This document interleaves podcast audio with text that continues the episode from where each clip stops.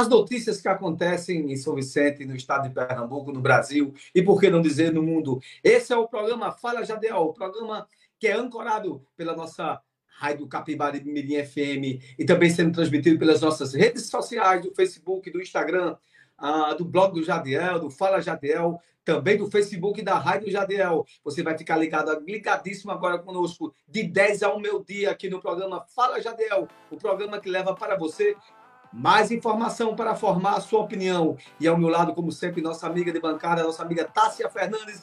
Bom dia, Tássia. São 10 horas e 2 minutos.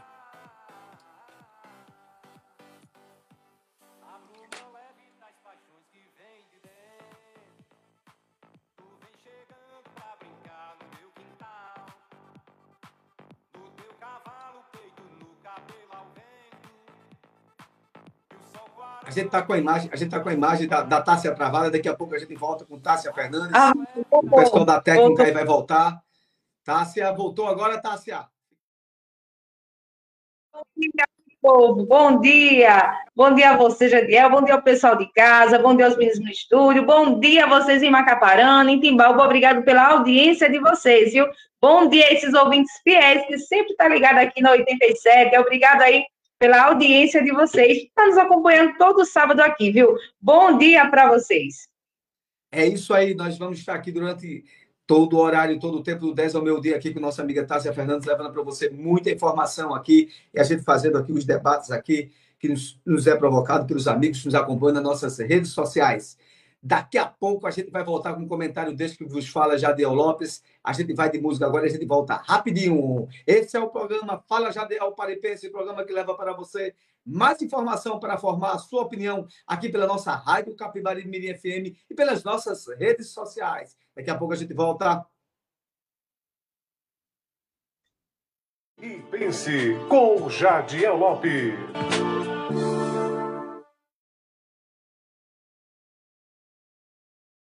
Ah, se o mundo inteiro me pudesse ouvir, tenho muito pra contar, dizer que aprendi.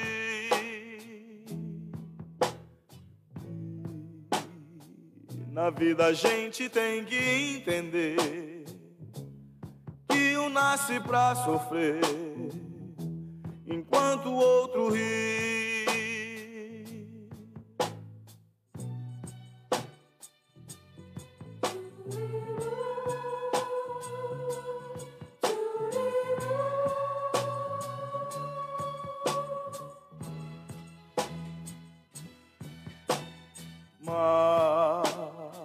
Quem sofre sempre tem que procurar, pelo menos vir achar razão para viver.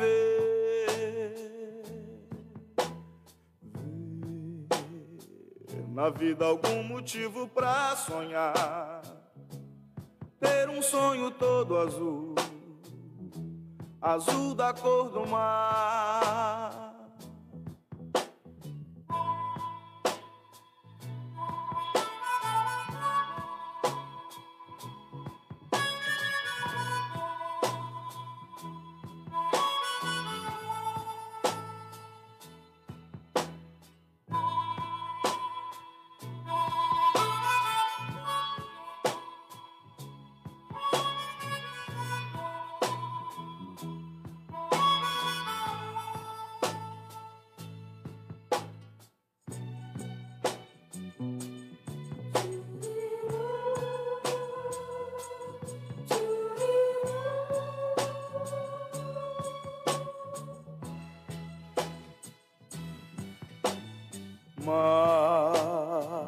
quem sofre sempre tem que procurar, pelo menos vir achar razão para viver. Ver na vida algum motivo para sonhar, ter um sonho todo azul, azul da cor do mar.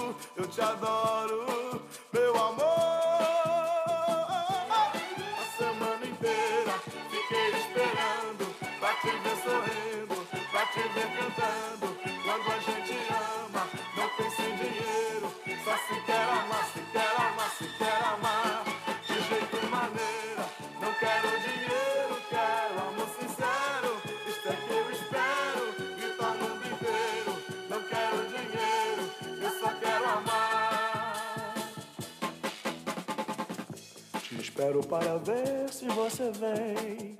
Não te toco nesta vida por ninguém, porque eu te amo. Eu te quero bem. Acontece que na vida a gente tem. Ser feliz por ser amado por alguém, porque eu te amo, eu te adoro, meu amor.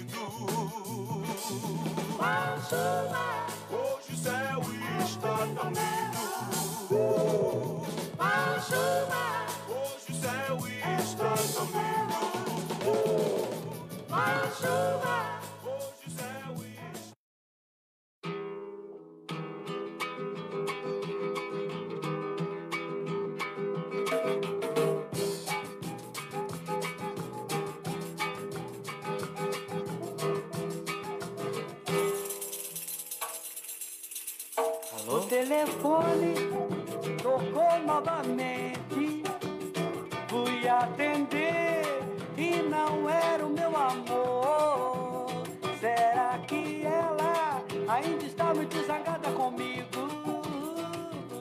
Que pena, que pena, que pena, que pena. Pois só ela me entende, me acode. Na queda na ascensão, ela é a paz. Na minha guerra, ela é meu estado de espírito.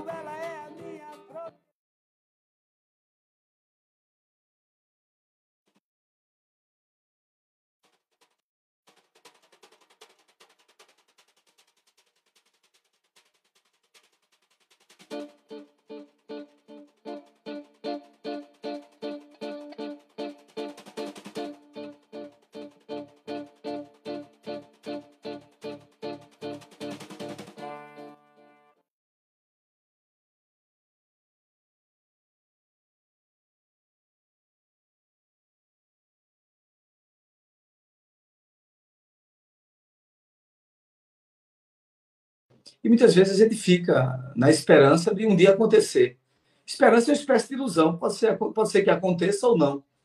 Tanto é que na a, a tradução legítima de esperança para o espanhol significa ilusões, as ilusões. Mas tem coisas que se realizam. E pasmem, aleluia, vamos bater palma.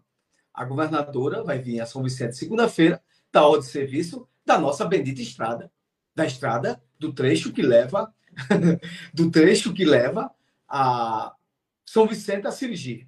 Vai ser só esse trecho. Também ali não existia mais estrada, existia uma estrada de barro. E ah, foi uma estrada interessante que, quando ela foi feita pelo governo anterior, Paulo Câmara, quando ela terminou de ser feita, já tinha buracos, já começou já, já mostrava já, já a qualidade da, da, da PE, da pavimentação que era, né, da rodovia que era, no caso.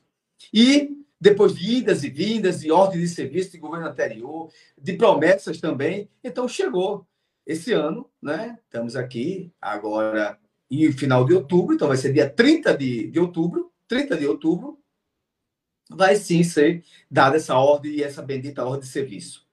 Eu espero, eu espero que seja feita uma, uma rodovia decente, que ela passe no mínimo, no mínimo 20 anos. Não seja feita feita outra, porque a outra foi um escárnio, a outra foi um escândalo, que era terminando e já ficando já caindo os pedaços. Então a gente aguarda, né? ainda foi ainda é, no final do, do governo é, Eduardo, com o governo, é, já no início já do governo de Paulo Câmara, e, e foi feito. Né? Mas o que aconteceu foi o que a gente viu aí. Nós passamos aí quase oito anos sofrendo por causa de uma estrada esburacada, que só Jesus na causa, um sofrimento terrível. Mas esperamos sim que agora a governadora, a gente quer, quer agradecer esse sentimento que a governadora teve, né? E essa, esse desejo de priorizar, que isso aí não é mais trecho de rodovia. Isso aí virou uma estrada carroçável. Estrada carroçável, para quem não sabe, é a estrada de barro, né? Aquela que você vai para o sítio e lá, muitas vezes, nem o jumento passa de tão ruim que é. Mas agora vai ser feito, então a gente tem que é, ficar feliz. Entretanto, entretanto, não é, não é nenhum favor mais. Não é favor. Passou do limite da obrigação, passou de necessidade. Isso aí é feito quando você vai. Olha, está faltando água. Por quê? Porque a, a, os canos da Compesa que fazem as ligações estão quebrados e ela não liga nunca. Aí passa um mês, dois, as pessoas sofrendo sem água. E depois, quando é feito, é um alívio.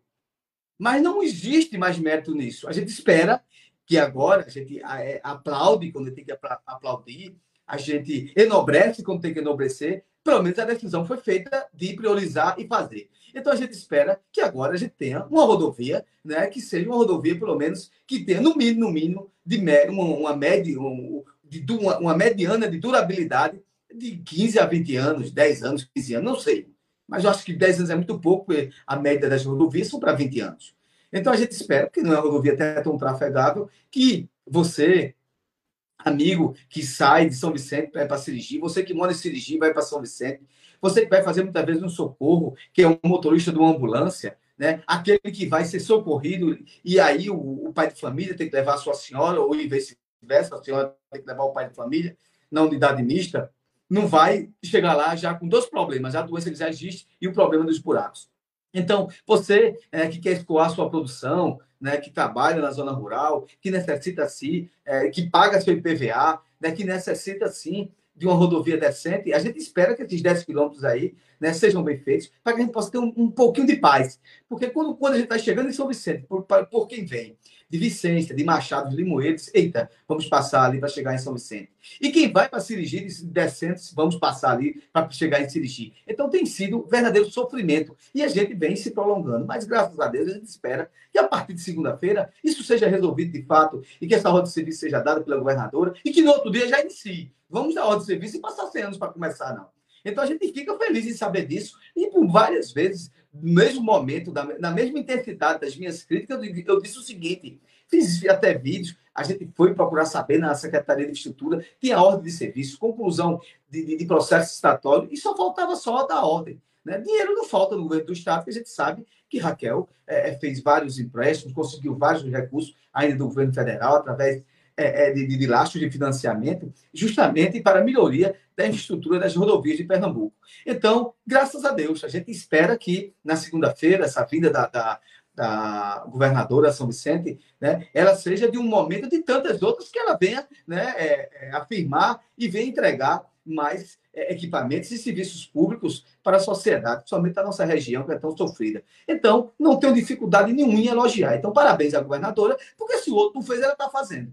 Né? E a gente continuava reclamando. Né? Fizeram aí um anúncio lá em Carpina que ia ser feito, ela fez, disse que foi uma, uma, uma, um pedido muito enfático do, do, do, deputado Antônio Moraes. Então, que bom, que bom que os deputados né, que foram majoritários, que foram eleitos, né, foram eleitos e foram majoritários no município de São Vicente, apoiados pelo governo atual, né, fizeram essa intervenção. E isso aí é louvável, né, porque a gente tem que elogiar aqueles que fazem alguma coisa, porque quem não faz nada não me interessa. Não está citando aqui de jeito só para estar tá criticando, não. A gente critica porque a gente vê quando a, a sociedade e a população está sofrendo. Então, vou criticar sempre. Né? A nossa voz não vai calar, não é à toa que nosso programa diz o seguinte: a voz não silencia porque a luta não para. Então, não vai ficar. Depois das estradas, a gente tem a nossa eterna cobrança da água, do processo de segurança. Né? Então, isso é que é importante. Isso é que é importante, que as coisas né, que a gente reclama, e a gente reclama com o intuito de melhorar a vida do cidadão, de melhorar a vida das pessoas. Então, que bom, aleluia. Né? Vamos agradecer a Deus, todo mundo levantar os braços e agradecer que até que fim, até que fim, né, alguém tomou, né, tá, está levando, levantando até as mãos aí, alguém tomou a decisão. E se foi, não quero saber se foi, se o governo anterior não fez, não foi porque é incompetente. E a governadora tá, tomou a decisão de fazer, que bom. Mas deixar bem claro que isso não é mais favor, isso não é um favor. Isso é uma obrigação de utilidade pública, de serviço público para as pessoas. Sabe por quê? Porque nós pagamos impostos. Mas que bom que alguém tomou a atitude de fazer. E isso é que é importante.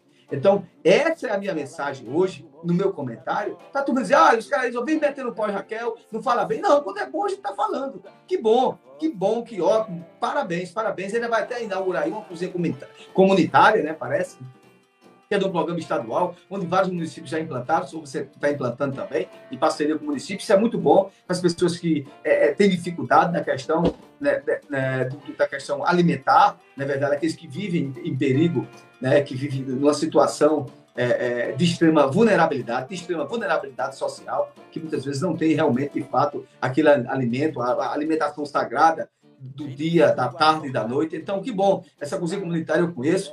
Em alguns municípios eu trabalho, já implantamos lá e funciona perfeitamente. Espero também é, que São Vicente também seja dessa maneira também, que ela abrace também as pessoas que mais precisam, porque a gente tem muita gente ainda em processo de vulnerabilidade e de extrema necessidade social. E isso é importante. Né? Então, é a partir disso aí que a gente é, observa que quem, quem quem, ganha é a população. Quando a população está bem, quando a população começa a ter satisfação das ações que são feitas, isso é bom para todo mundo, não é verdade? Isso não significa dizer que as pessoas vão ter que balançar a cabeça e que tá, tudo está certo. Quando está errado, a gente também critica com a maior, com um equilíbrio, com um equilíbrio, fazendo autocríticas para melhorar. Então, voltando de novo ao assunto da rodovia, da PE 89, da bendita PE 89, do trecho de Sirigi a São Vicente, que ela está sendo agora, vai ser dada essa ordem de serviço, então só falta um dia. Eu já estou ansioso, que amanhã já é domingo, e depois chega segunda-feira e isso vai acontecer. Que bom, que bom que isso vai acontecer. A gente vai continuar aqui fiscalizando, observando como é que é a qualidade do serviço, para que realmente a gente não passe, não passe, né? Vai ser a mesma tragédia, tragédia de, de, do, do, processo de vida, transitar das pessoas que a gente viveu aqui, que muita gente vem sofrendo. Né? Vai ter sim as dificuldades no processo de, de construção né, da estrada, que isso é natural, mas a satisfação é que, ó, a gente está aqui dentro dessa dificuldade, mas estão fazendo. A estrada vai sair e daqui uns dias a gente vai ter, voltar de novo a chegar em São Vicente, a Sergi, na velocidade aceitável, né, de 10, 10 minutos, coisa e tal, que anda devagar é, 15 minutos por aí. Então, isso é muito bom, isso é muito bom para todos, para todos, para, para a cadeia econômica, para o comerciante, para o cidadão, para a dona de casa, né, para aquele que necessita do transporte diário, para aquele que roda nas suas motos, que é, é mototáxi, motoboy. Até a, a, corrida do motoboy, do táxi, aumenta né, do, do, carro de aluguel, porque sabe que vai passar por uma estrada daquela tipo ali, a manutenção do carro vai ser muito maior. Né, vai quebrar muitas peças, né, o consumo de combustível é maior, então até o preço aumenta. Então, isso é para você ter uma ideia é, é, do, das tragédias e do transtorno que ocasiona uma estrada naquela situação, como a gente viveu. Mas aí alguém tomou a decisão, né? vamos fazer, né? e a gente tem que dizer o seguinte: que isso é uma decisão política, tem que ser bem claro, é decisão política. Né? Porque a Raquel dizer, olha, eu tenho lugares mais interessantes para fazer. Então, ela é, é, escolheu, ainda dentro do primeiro ano de governo, resolver esse problema tão sofrível. E a gente quer dizer aqui que eu, eu estive com umas conversas é, sobre o processo político e dizer da, da, da, da juiz e da vez a quem realmente fez essa intervenção aí, porque o prefeito atual votou na Raquel no segundo turno, né? e o Antônio Moraes também, então o, deputado estadual Antônio Moraes fez é, é, é, esses pedidos lá com o Eduardo da Fonte e coisa e tal. Né? E a gente também pediu, também, a gente pedia muito também, na verdade, ainda, ainda no, no governo anterior, na época a gente pediu várias vezes, foi, fui com Sebastião Oliveira, com Valdemar Oliveira, deputado, é deputado federal hoje, e a bancada de Pernambuco, aqueles que, que passaram ali, é, que passam por São Vicente, que tiveram alguns votos em São Vicente, também solicitaram isso, né, com, com muita. E, e, sendo bem enfático, né, eu espero que os outros deputados que também é, votaram, que foram votados em, em, São Vicente também, né, que eu, de, de, outra. De outro, é, de outro de outro caminho político também tem um pedido por isso, mas é a integração de todos. Isso é que é, isso é, que é bom, isso é que é importante. Né? Então, nesse, nesse conjunto de obras, a gente sabe muito bem que deixa bem, deixar bem claro que é uma decisão de prioridade. Né? Decisão de prioridade é priorizar aquilo que é mais necessário. Então, se a governadora priorizou, vamos lá, vamos bater palma para a governadora, que é importante, no sentido de dizer o seguinte, que ela não está fazendo mais que sua obrigação. Mas, infelizmente, infelizmente, alguns nem a obrigação fazem. Alguns nem a obrigação fazem, foi do governo anterior, né, que era ter feito a, a reconstruído até 89. E a Raquel está fazendo, então não faz mais que obrigação, são os nossos impostos, mas tomou a atitude de fazer. Então é louvável essa atitude, porque tem gestores que vê lá o mundo se acabando, não faz nada e deixa para lá e deixa o povo sofrer.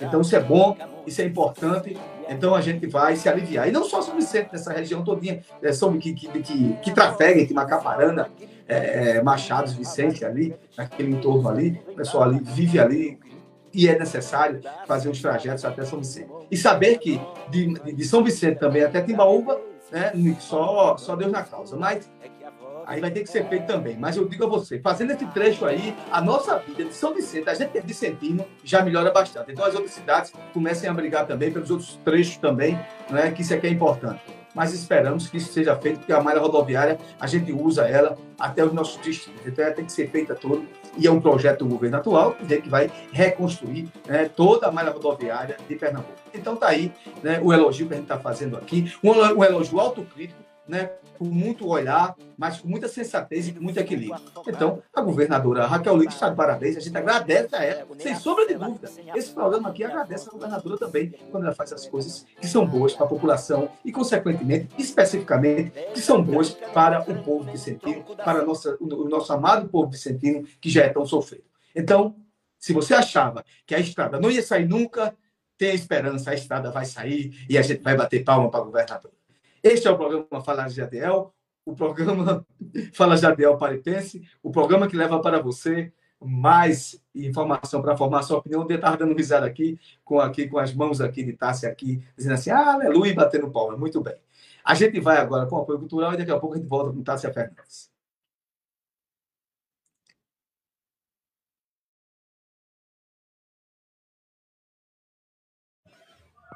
Apoio Cultural. Na hora de cuidar bem da sua moto, não pense duas vezes. Ramon Motopeças é o lugar certo. Precisou? Procure-nos. Ramon Motopeças. Peças e acessórios. Troca de óleo, lubrificação e serviços em geral. Com menor preço da cidade. Ramon Motopeças. Eficiência em tudo que faz. Na PE 89, em frente à Prefeitura de São Vicente Ferrer. Ramon Motopeças. Fone 99473 9291. Apoio Cultural. O Senhor, meu Deus, me exaltará sobre todas as. Visite a loja Quênia Perfumes. Lá você encontra os melhores perfumes hidratantes para aquela deliciosa hidratação. Itens para presentes, recargas para celulares, acessórios de beleza e muito mais. Converse com a consultora autorizada pela Natura e Boticário e tenha um bom atendimento. Ou ligue para os fones 99118 2129 ou 3655 1397. Quem Perfumes, aceitamos as melhores formas de pagamento via Pix, transferências bancárias e cartões de créditos. Quem é Perfume, ao lado da Praça Pedro Pereira Guedes.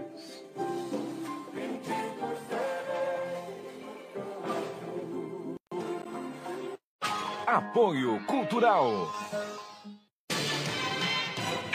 Materialize seus sonhos. Na hora de pôr a mão na massa, venha para o lugar certo. Casa Nobre Materiais de Construção. Tudo o que você precisa em um só lugar, com o melhor preço e o melhor atendimento. Dispomos de toda a linha de tubos e conexões, ferramentas, tintas, material elétrico e hidráulico, areia, cimento e coberturas, da fundação até a caixa d'água. Solicite já seu orçamento. Na Casa Nobre você encontrará as melhores formas de pagamento, via Pix, boletos e em todos os cartões de créditos. Casa Nobre Materiais de Construção. Está localizada no loteamento Padre Nazareno, em São Vicente Ferrer. Fones 99541 2837 ou 97328 5664. Organização Sérgio Moura e Núbia Nóbrega. Agora em São Vicente Ferrer, você conta com a Casa do Criador e Farmácia Veterinária. Produtos veterinários para o seu animal de estimação. No departamento de medicamentos da farmácia, você encontrará produtos para a saúde e bem-estar do seu animal: antipulgas, vermifugos, analgésicos, antibióticos, carrapaticidas, produtos dermatológicos e homeopáticos, sarnicidas, suplementos e vitaminas. Casa do Criador e Farmácia Veterinária. Rua Pedro Color, ao lado da antiga Prefeitura, São Vicente Ferrer. Apoio Cultural. Na hora de cuidar bem da sua moto, não pense duas vezes. Ramon Motopeças é o lugar certo. Precisou? Procure-nos. Ramon Motopeças. Peças e acessórios. Troca de óleo, lubrificação e serviços em geral. Com menor preço da cidade. Ramon Motopeças. Eficiência em tudo que faz. Na PE 89, em frente à Prefeitura de São Vicente Ferrer. Ramon Motopeças. Fone 99473 9291.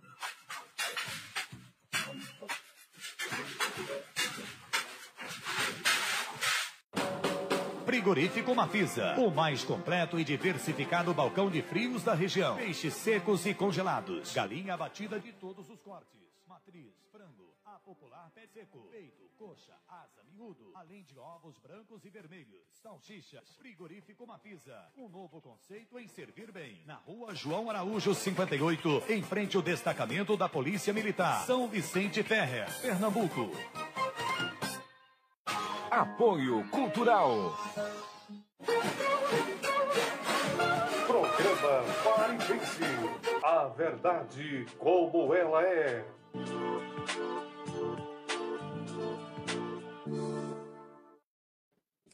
Já voltamos, já estamos na melhor hora certa para você, 10h31. Jadiel, a gente hoje está com.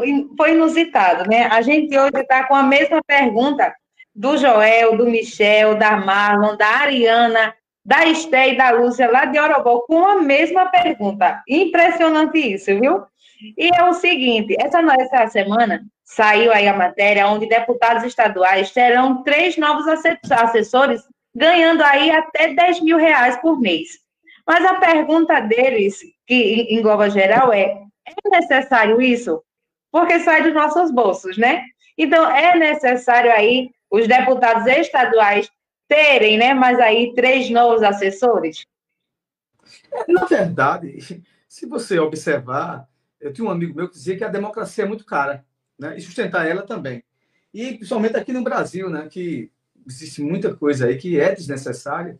Isso é tudo dos nossos bolsos, né? As regalias, as regalias, tanto no, no legislativo como no executivo, você vê mesmo, você tem uma pataquada de assessores, um gabinete, uma pataquada. Mas isso aí tem, é, é, não, não, só na esfera legislativa, não, não brinque, né? Se você entrar no, no executivo de, de, município, a governo de estado, a governo federal, né, o que tem de, gente aí, aquele ASPONE, né? Vocês sabem o que significa, aqueles assessores de P nenhuma, é, é, o que mais tem. Agora, eu vou fazer uma grande pergunta a vocês. É, para que o legislativo dê exemplo, a gente elegeu deputados. Né? O deputado não está lá, assim, não caiu do céu, não, e foi para o Congresso, não. Então, vem aquela velha deixa. É você saber o que, é que o cara propõe. Né? Tem muitos deputados aí né, que, que abrem mão de, de, dessas verbas de gabinete e contratam o necessário, e o excedente ele doa instituições de caridade. Né? Tem muitas pessoas boas, então a gente não pode colocar todo mundo num balaio. Entretanto, a pergunta aí dos nossos dos nossos amigos que nos acompanham nas redes sociais, a gente quer agradecer agora de antemão, mas é o, é o processo de quem a gente vai eleger. Como é que a gente vai eleger essas pessoas? Né? O que é que eles estão propondo? É uma velha deixa. A gente vê que entra a eleição, sai a eleição e fica, olha, olha o deputado que você vai votar, veja quais as propostas dele, ele vai estar lá no Congresso, é ele né, que faz todo o processo de elaboração das leis com seus pares, coisa e tal. Poxa vida, a gente vota hoje um deputado. Tem pessoas que, se você perguntar seis meses depois, ele nem lembra mais de quem votou. Ele nem lembra mais qual foi o deputado que votou. Então, isso, é um sentimento que significa o seguinte: eleger bons legisladores a começar em mim. A começar em mim. Eu tenho que fazer uma auto, autocrítica. Poxa vida, eu elegi fulano, olha o que, é ele está fazendo. Não é? Então, não se engane e, e págine. É, é, as câmaras e as assembleias legislativas que são é, o, o, muitas vezes a questão do, do, dos grandes desperdícios começa assim na capacidade de você eleger certos tipos de deputado. Eleger tá um deputado que trabalhe, né, que propõe alguma coisa, né, que você, oh, poxa vida, vou acompanhar aqui meu deputado, que eu votei nele, né, interaja com ele, que ele vai se sentir até satisfeito. Mas muitas vezes você sabe que a compra do voto é inerente. Você acha que um cara que vai assim comprar o seu voto você tem algum direito de reclamar dele alguma coisa? Eu estou te perguntando. Se você acha, se você acha que em algum momento, dentro de um processo político, você vendo o seu voto, você vendo o seu voto, você tem direito de reclamar para os serviços públicos ou reclamar aquele que você votou de fazer alguma coisa pela sociedade? Responda você. Cada um tem a sua, faça a sua. Eu não vou julgar. Mas a gente tem que come a começar em nós. Eu acho que é, é muito importante o voto ele ter essa acessibilidade. Ele ter acessibilidade. Por exemplo, ah, você diz assim: eu vou escolher o meu governador, vou escolher o meu presidente. Deputado, eu vou ver em quem eu vou votar. Deputado, eu vou ver em quem eu vou votar. Vou ver quem pode me ajudar alguma coisa. Não faça isso. Por incrível que pareça, a ordem, a ordem de classificação do que vai acontecer na sua vida, ela é inversa. Ela é inversa. Você tem que saber quem vai eleger o seu deputado federal estadual. Porque todo o processo de leis, todo o processo que vai ser aprovado ou não, para beneficiar ou não sua vida, ou não sua vida, vai começar como? Vai começar lá na Assembleia. Então ele vai ser, o deputado é feito um vereador, ele está muito mais ligado né, às concepções sociais, muito mais ligado ao cidadão do que um governador e do que um presidente. Você não chega no presidente, não chega no governador. Numa cidade pequena, feito São Vicente, você chega no prefeito você até conversa com ele. Né? Numa cidade de São Vicente, como Macaparana, cidades medianas de 20, 30 mil habitantes. Né? O cidadão, quando quer resolver alguma coisa, consegue falar com o prefeito. Né? Com muita insistência, mas consegue. Mas em cidades maiores, cidades você não consegue. Então, a ordem de classificação daquilo que eu quero como serviços públicos e daquilo que eu quero como melhorar a vida das pessoas no sentido genérico, ela tem que vir a partir do meu voto. Então, a gente muitas vezes está reclamando, ó, feito agora, né? Qual o debate agora? Assessores estão. né, contratando assessores com um valor de 10 mil, se é necessário ou não. Se é necessário ou não, a gente tem que dizer no dia do voto. Como foi que se comportou o deputado que você votou? É isso aí. É, então está respondida a pergunta desse pessoal, né? Já tem outra coisa também que eu vou, eu vou trazer em pauta aqui para a gente, é que Lula aí cedeu né, ao Centrão e demitiu a presidente da Caixa, a Rita Serrano. O novo presidente que assumirá, é o presidente que assumirá o banco, é o Carlos Fernandes. Mas a gente vê aí o porquê tão interesse nessa troca de presidência da Caixa Econômica. Que interesse é esse aí do Centrão? Lembrando também que eles têm muito interesse no Minha Casa Minha Vida. E aí eu te pergunto, qual é, qual é o interesse nessa troca de presidência? Qual é o interesse nessa, no Minha Casa Minha Vida? Ô, ô, ô Tássia, eu vou dizer uma coisa a você. É, infelizmente, no Brasil, a gente debateu isso até com o Isaac um tempo desse, nunca mais ele compareceu aqui devido à agenda dele, a gente vai convidá-lo novamente. E a gente debateu o seguinte: a gente vive, a gente vive um governo é, de direito presidencialista a gente vive um, um, um governo né, pela, pela esfera presidencial. Mas, de fato, a gente vive, de fato, a gente vive quase uma espécie de semipresidencialismo, porque o Congresso impõe. E nesse processo de governo de coalizão, governo de coalizão, o que é governo de coalizão? Eu preciso da base do Congresso para votar naquilo que é interesse do meu programa de governo. E governo que tem minoria sofre. O governo Lula está sofrendo demais. E está muitas vezes é, havendo distorções e saindo dos caminhos que ele planejou nessas pautas sociais. Outra coisa, se a gente aqui analisar friamente, já foram degolados é, duas, duas ministras. É a presidente da Caixa é quase uma ministra, a Rita Serrano, né? e a Ana Moser. Então, sempre estão ali. Por quê? Porque é governo de coalizão, tem que ali é, acalmar ali aqueles, aquelas bancadas que se chama Centrão, que é comandado pelo Arthur Lira, para poder votar alguma coisa e haver, e haver, de fato, tramitação das pautas do governo, das pautas, das pautas que, não, que são necessárias à economia. E na, no meu entendimento, eu faço aqui uma autocrítica, o governo termina virando um refém, como Bolsonaro virou refém, como, como Fernando Henrique era refém, menos, menos, né? No primeiro governo Lula, lá de, de 2013, ele não era tão refém assim, no segundo já era demais. O de Dilma nem se fala. E aí você vê, a gente está ao longo aí de 30 anos, a gente elege um presidente, mas quando chega no Congresso, ele tem que abrir mão de tudo, né? muitas vezes não é da, da sua coerência, bota qualquer um lá, né? e aí, daí começam os processos de corrupção e de escândalo, porque muitas vezes não é um cara alinhado seu, mas está tá ali, o, o, mas tá ali com outra, outras intenções, para fazer ali os desejos de alguém, porque nem todo mundo é republicano. Você, você acha que tem lá 500 e tantos deputados, são, todos são republicanos e querem bom para o país? Nada disso. Tem cara que se elege ali com dinheiro super rico e está ali atrás dos seus interesses. Essa é a grande verdade. E não, não, não se engane, o mensalão começou por causa disso, porque não tinha condições de ter base.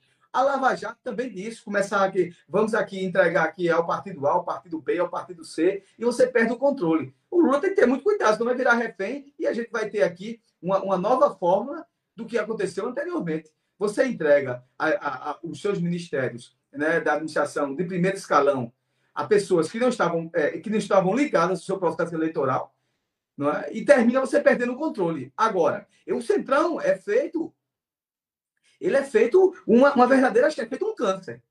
A, o linguajar que eu posso dizer a você, sem sombra de dúvida, é esse. Você dá uma pouco a ele, quer mais. O câncer vai, assim, vai tomando conta do seu corpo. Vai virando metástase, metástase, metástase. E daqui a pouco você não pode o que fazer. Porque todo dia ele quer mais. No dia que o Lula cedeu agora, essa semana, é, tirou a Rita Serrano para botar uma pessoa indicada dele, ao Centrão, o, o, o próprio pessoal do Centrão, o Arthur, o Arthur, Lira, o Arthur Lira, deu um pronunciamento na imprensa, não, mas ainda tem ainda as outras demandas que o governo não cumpriu. Espera aí, esse governo virar um governo quê? Rainha da Inglaterra? um governo de refém, então ponto. Faz logo um governo logo, estabelece um governo de direito logo, de semipresidencialismo, de primeiro-ministro e acabou-se. E o presidente fica lá só como aquela, aquela figura ali de fantasiosa.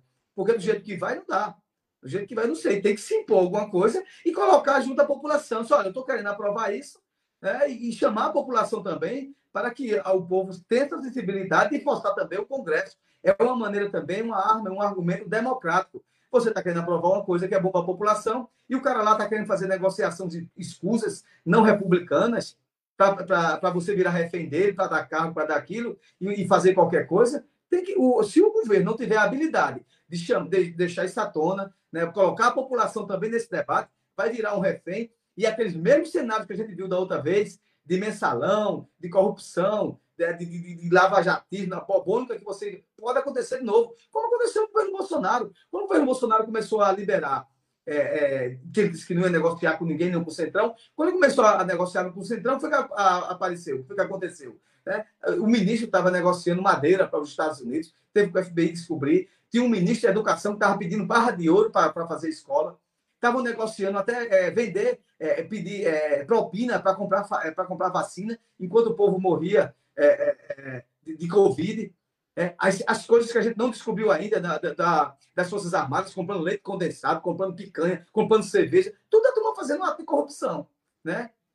Né? Os outros ministérios também aí, você vê mesmo agora, do Ministério da Damares mesmo, né? fizeram uma licitação lá de quase 500 milhões de reais, que era para é, é, é, ajuda humanitária aos indígenas. Esse dinheiro nunca chegou. Nunca chegou, está aí na internet, só alguém fiscalizar. Então, tudo isso começa quando? Quando você começa a fazer composição demais com aquelas pessoas que estão ligadas diretamente ao seu planejamento de governo, ao seu plano de governo. E isso é o que acontece. Então, o governo Lula, e o próprio Lula mesmo, ele tem que não descender demais. Porque deu um velho ditado, né? não sei se você já ouviu falar.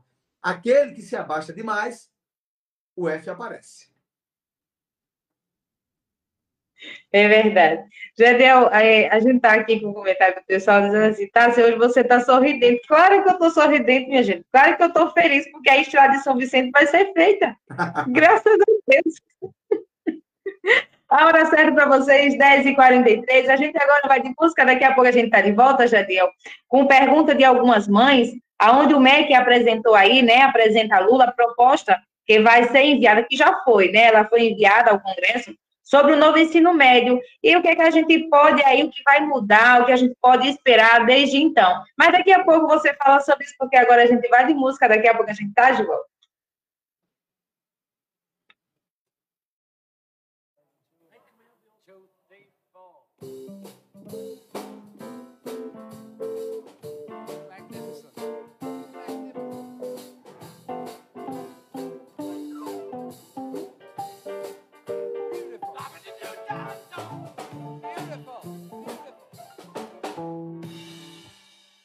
Magnificent. A perfect rendition.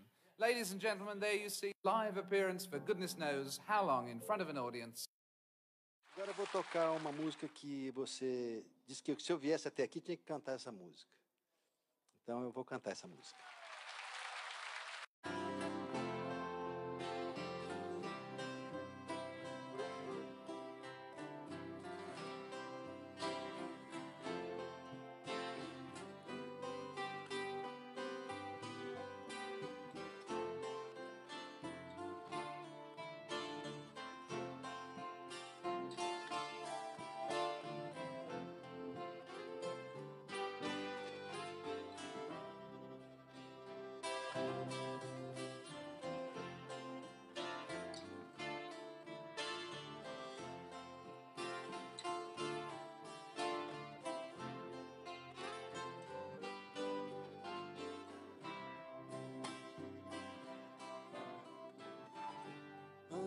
Devagar, porque já tive pressa em este sorriso, porque já chorei demais.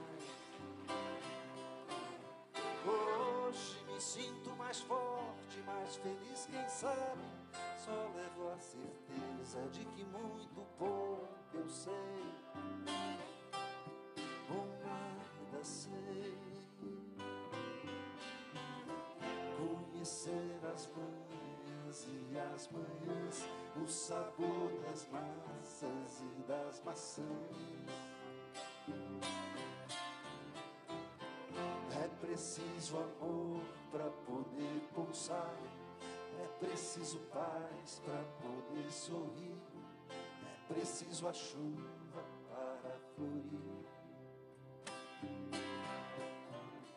Penso que cumprir a vida seja simplesmente compreender a marcha,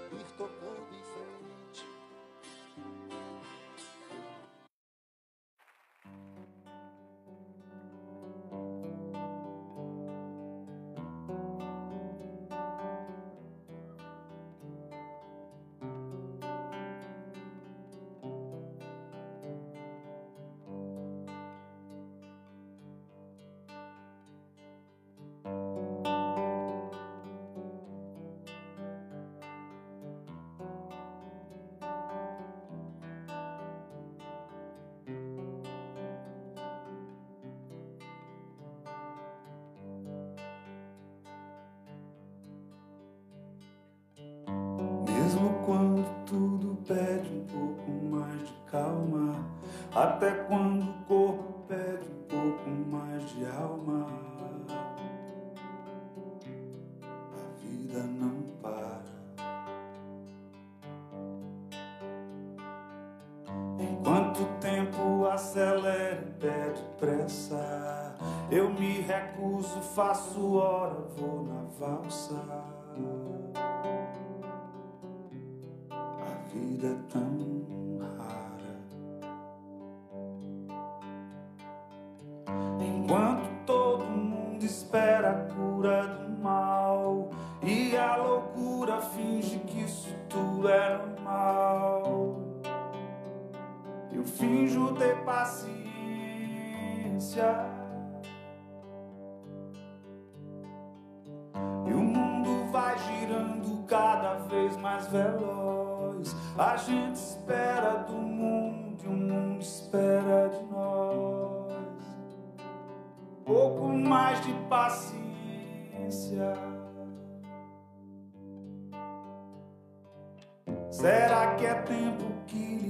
Falta pra perceber? Será que temos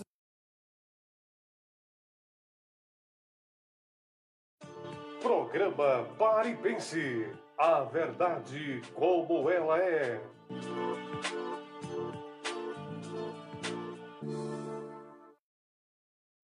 Já voltamos por aqui, a hora certa para você, 10h48. Já deu como a música falou, né? Enquanto a gente, é, enquanto a gente espera, né? A gente esperou e alcançou aí, né? A reforma aí dessa pista. Mas a Diel aqui falando, né? A respeito das mães, umas mães, né? Trouxeram as perguntas para a gente aqui responder e elas perguntaram, né? O MEC aí apresentou a Lula uma proposta que já foi enviada ao Congresso sobre o novo ensino médio. E o que muda, o que pode se esperar desse novo modelo do ensino médio? Mas o, o novo modelo do ensino médio, eu, eu, eu, eu sempre achei que ele, ele é necessário. Ele iniciou pelo quando o ministro Mendonça Filho, Mendonça Filho foi ministro da Educação. Era um debate que já estava já se esvaindo né, de dia, tarde e noite por vários e vários anos. Porque é o seguinte, é, qual é a lógica disso aí? Tem certos, é, certas disciplinas que você estuda ela, mas você não vai aplicar para o seu dia a dia. Isso não quer dizer que você não tenha uma noção básica dela, né? Por exemplo, você quer para um- um, uma situação mais técnica, né? quer, quer abranger uma coisa não para a faculdade, mas quer um engenheiro técnico, um técnico de engenharia, né? um técnico de ele- eletricidade, você começar a estudar coisas que são em publicidade, que são eh, referências para aquilo ali. Né? E, e na, e na- base, pela nova base comum curricular, ele trata disso. Né? Muitas vezes você, poxa, você, não sei, antigamente eu era menino, eu já questionava isso. Por que, eu estou estudando isso? Vai servir para quê? Né? Mas é claro, e aí eu, eu ficava assim, e, e os professores me diziam, não, mas você tem que ter uma noção geral das coisas. Sim, você tem uma noção geral das coisas, mas você termina o ensino médio com a noção geral de tudo e não sabe de nada. Então, com esse aí, com o novo ensino médio, tem algumas coisas que devem ser, sim, é, debatidas, se algum- algumas disciplinas devem ser eliminadas, eu acho que não deveria, né? tem que continuar assim, mas pelo menos que você, quando terminasse assim, é, o, o, o, o Fundamental 2, né? que você vai entrar para o, o, ensino médio, de fato, você já tem pelo menos uma clareza do que você quer. Então, esse, esse, ensino, é, esse ensino médio, a depender daquele que vai querer al- al- algum processo de melhoria no seu processo de aprendizado, e aí enquadrado e uniformizado pela questão também profissional. Não pensando só em, em- em faculdade. Muitas vezes você fica, não, tem que ser, para ser alguma coisa nesse país, tem que fazer faculdade. Não, de maneira alguma. Então, o é, é, essa, a nova base comum curricular trata disso, de você já ser um cara profissional ainda no ensino médio. Então, ela foca você para um caminho, ó, eu tenho, eu tenho vontade de ser técnico em alguma coisa, é, eletricista em publicidade, como eu acabei de falar, né, em, saneamento, algo- sem ter a graduação formada, de, de graduação acadêmica. E você vai. E você vai para aquele caminho ali, e aquele ensino vai ser quase um ensino técnico, ter as escolas técnicas, vai te dar esse segmento. Então, esse debate é interessante. né? Eu acho que não deve, não deve anular tudo que tem. Deve se rediscutir algumas coisas, mas deve se preservar, porque tem muita coisa boa ainda naquilo que foi aprovado é, ainda no governo Michel Temer. Isso respondido aí para as mães, né? Falando aí sobre o ensino médio, a gente vai puxar um pouco agora para o lado dos professores.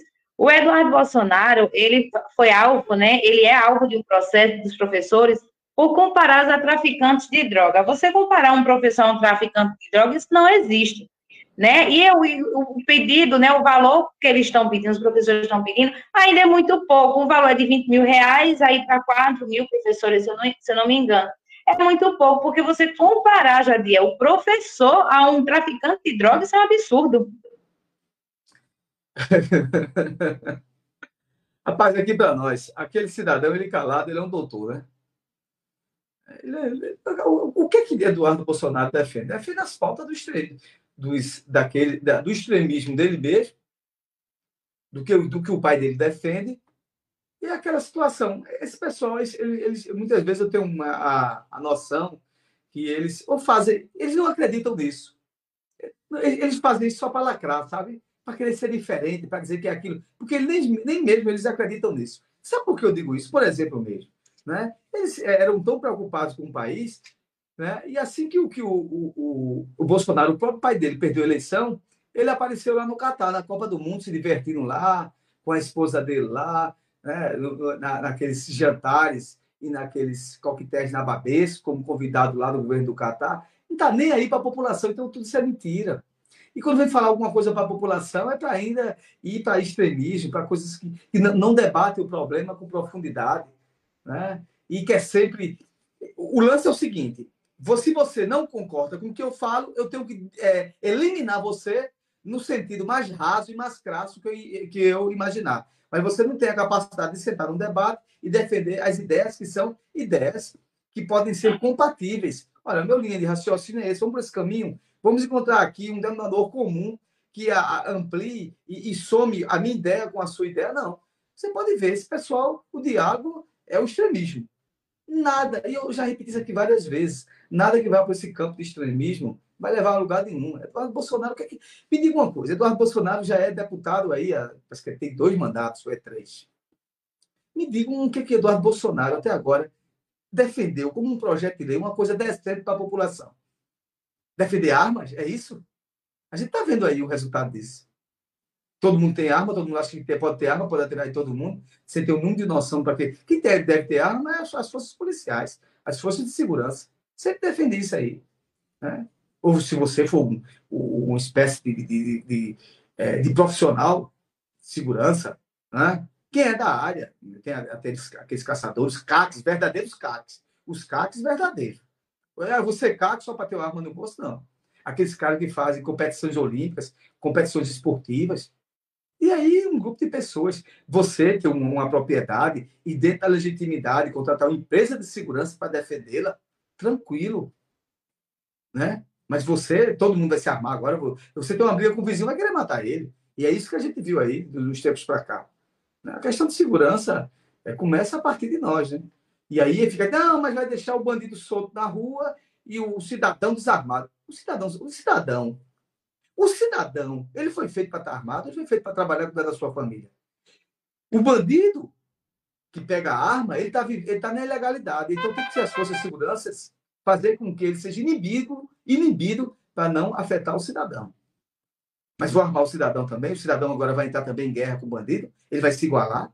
Tem força de segurança para isso. Né? A, a, defesa do seu patrimônio, né? Defesa, muitas vezes você pode entrar até em alguma confusão e por, e, e por um ato impensado, você pode até chegar às vias de fato com alguém. Mas são coisas isoladas. Ninguém aqui é santo. A gente não sabe o que pode acontecer é num trânsito. Vejam só, se todo mundo que já pensou, a partir de hoje, tivesse uma lei louca, uma lei perturbada, todo mundo que, que tem, que tem dirige tem que ter direito, pode ter uma arma no carro. Todo mundo ia se matar no trânsito. Porque o que mais tem é, é confusão no trânsito. Todo mundo no trânsito se acha que pode matar o outro, porque está dentro da porcaria de um carro. Né? E quando tem aqueles carros de gente mais imponente, ele acha que pode passar pelo carrinho mais, mais humilde. Tem situações atípicas que a gente já vê, né, né Jadiel? Claro. É. As pessoas, quando um, é, um faz alguma manobra, ou senão que dá, dá um, um, um, um acidentezinho básico, só material no carro no outro, Quando abrem a porta, já abre logo armado para matar o outro. No trânsito é assim, eu estou falando de a gente, estou falando de mim, de você, coisa e tal. E imagina se isso fosse tudo liberado, o que é que ia acontecer? Você tira, você tira por isso. Eu não sei que diabo é que tem, que no trânsito a turma, todo mundo é muito bravo. É impressionante um negócio desse. Mas para você fazer uma, uma, análise friamente, né? aí você vê tem um cara aí defendendo arma para criança. Né? Isso é uma perturbação mental. Aqui para nós, é, ele foi, ele foi agora para a Argentina para defender o louco lá do Milei lá, foi dar uma entrevista lá, a rede de televisão cortou a, a, a fala dele, porque ele estava falando disso, de todo mundo se armar, coisa e tal, cortaram a, a, a fala dele. Isso em, em, países mais civilizados, o cara desse ser eleito nunca. Né? E, tem, e outra coisa, e olha que tem aí, os extremistas aí, é, extremistas racistas na Europa, em todo canto do mundo, né? mas até para isso eles têm até um certo equilíbrio para não falar tanta aberração, para não ser enquadrado. Esse daqui a gente pode falar todo mundo. Por ele, ele fazia o seguinte: é, quem, quem, quais que têm 10 anos aí? Vamos dar armar vocês aí, para vocês se defenderem na escola. Hã? A gente está aqui com a opinião do Pedro Duarte, e ele diz o seguinte: ele não concorda com esse pensamento. Ele diz assim, é, Jadiel, não faz sentido, a polícia não pode estar em todos os lugares.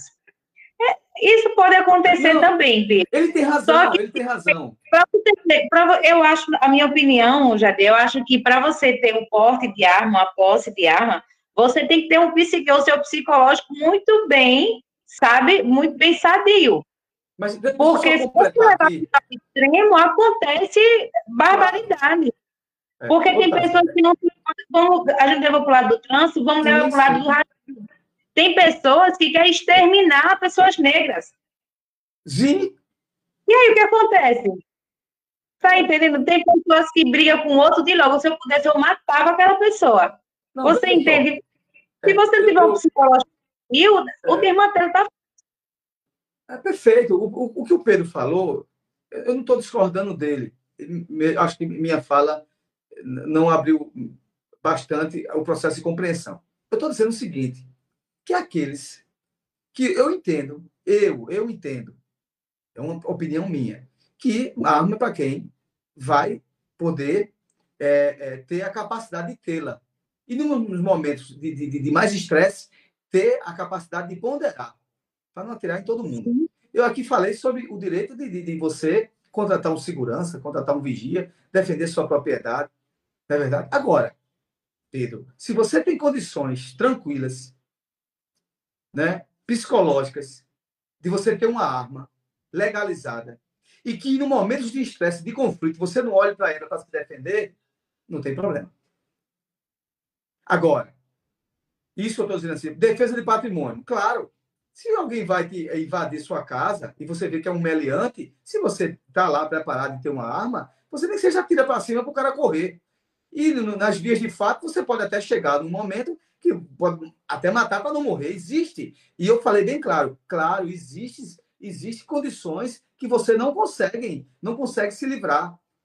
Né? Tanta gente já passou por tragédia, hoje está preso, que era um cidadão de bem, que conversava todo dia, mas teve lá um conflito com outro e de repente chegaram as vias de fato e alguém morreu. Você é assassino, você é bandido? Não. São ações isoladas. Eu, ou algumas pessoas, se você pensar bem, se você for achar que toda vez que puder. Porque tem gente, eu estou dizendo o seguinte: que tem gente que acha que toda vez que tem um conflito, vai resolver com a arma. Estou falando de conflitos domésticos. Eu não estou falando de conflito com, é, relativo à bandidagem. Né? Olha, bandidos todo dia a gente encontra. Gente que quer fazer o mal, todo dia a gente encontra. Você, você tem capacidade, você vai ter a capacidade de revidar, se você tem, se você é da civil. Por exemplo, um policial mesmo, na paisana, ele tem condições de defender. Se você puder contratar uma pessoa para vigiar, se você puder defender seu patrimônio de outras formas, é melhor. Eu conheço um policial que ele disse uma coisa interessante a mim. Disse, toda vez que quem não tem experiência tem uma arma, ao invés dele melhorar a sua situação, ele só faz complicar. Pode aparecer exceções? Sim. Tem exceções, sim. Tem pessoas que têm um equilíbrio tremendo, que têm armas há 500 anos, e até para colecionar mesmo, coisa e tal, para fazer tirar o alvo, coisa e tal. Mas nunca veio na cabeça dele, em momentos de estresse, ah, uma arma ali, vou matar as pessoas. Mas isso aí é uma análise individual, não é com eu. Não sou eu que vou analisar. Não sou eu que vou dizer você pode ter ou você pode não ter. Cabe sim, né? aos profissionais da área que vão liberar e entregar uma arma a você para saber se você tem capacidade psicológica de ter uma arma ou não. não é? Então, eu entendo que para combater crime, quem tem que combater crime são as forças de segurança. São as forças de segurança. Com, com algumas exceções, sim. Isso está querendo dizer o quê? Que eu estou querendo dizer que ninguém tem arma. Se você tiver condições, se você está querendo defender lá a sua propriedade, se você mora num sítio, se você mora numa fazenda, você tem que ter. Você tem que, isso é normal. Desde que o mundo é mundo. E nem por causa disso o cara sai matando por aí, não. Não é verdade? Agora, eu acho que liberou, liberou geral, para particular para todo mundo, essa daí é a tragédia.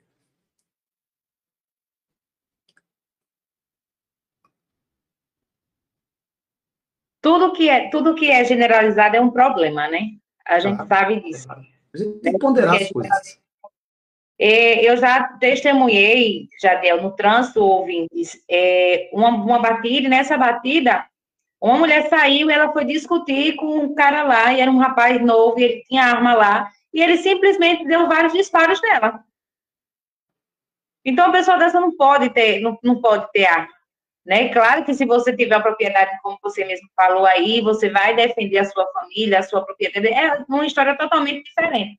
Mas não é essa verdade, essa verdade absoluta que todo mundo acha que tem que ser por um caminho, tem que ser por outro caminho.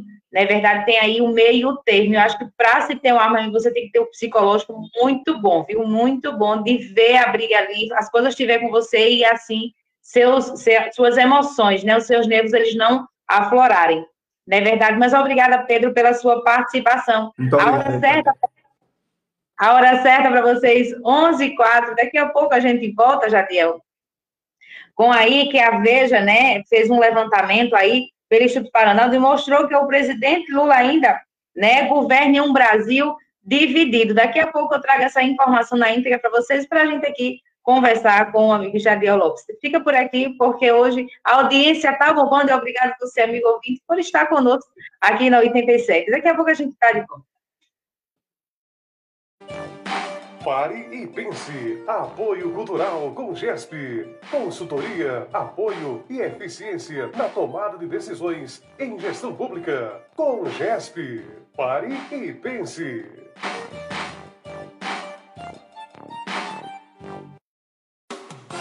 Estamos apresentando Conexão Sucesso. Um som de alegria.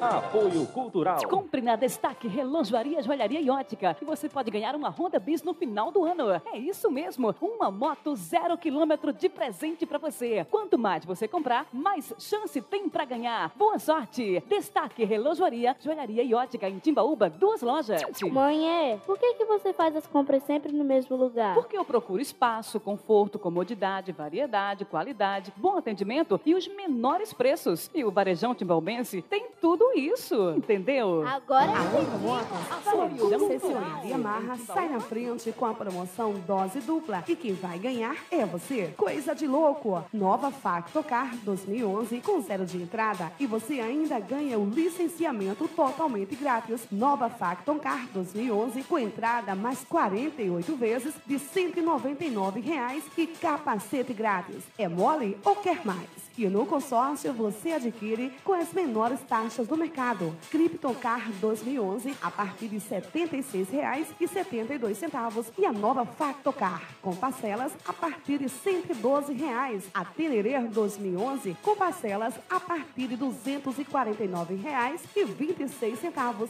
Fale com os nossos consultores de vendas. Coisa de louco. Andra Motos, sua concessionária autorizada e amarra, Rua João Ribeiro do Egito, número 12 12, Centro São Vicente Ferre. Fone 3655 1093. Apoio Cultural. Atenção, cliente amigo, na hora de comprar, Varejão Muniz é o seu lugar.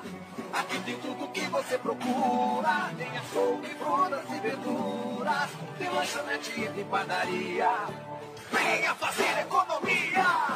Venha para o Varejão Muniz. Faça suas compras com sucesso.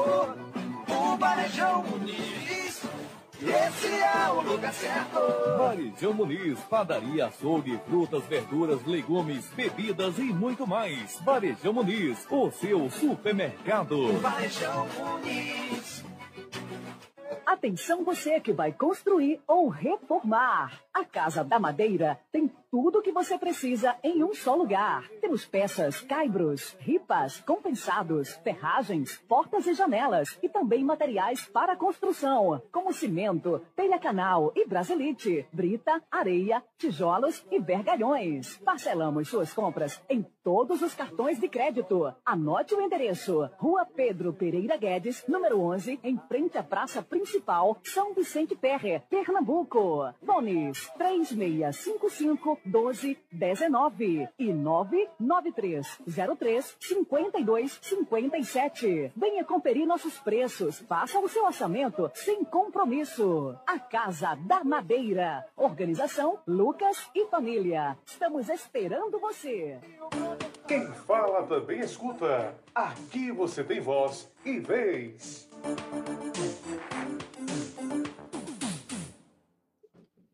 A hora certa para você é 11 e 8. Jadiel, a revista Veja, né, ela fez aí um levantamento pelo Instituto Paraná, onde mostra que o presidente Lula ainda governa com o Brasil dividido. A gente sabe que realmente o Brasil ele se dividiu, não é verdade? E assim, feito foi um levantamento feito, tinha pessoas que aí estavam satisfeitos com o governo dele, mas já deu uma caída, e ainda ele continua fazendo aí, gestando, né, para um Brasil dividido. Na sua concepção, você acha que isso pode melhorar? Porque a gente sabe que ele está trabalhando.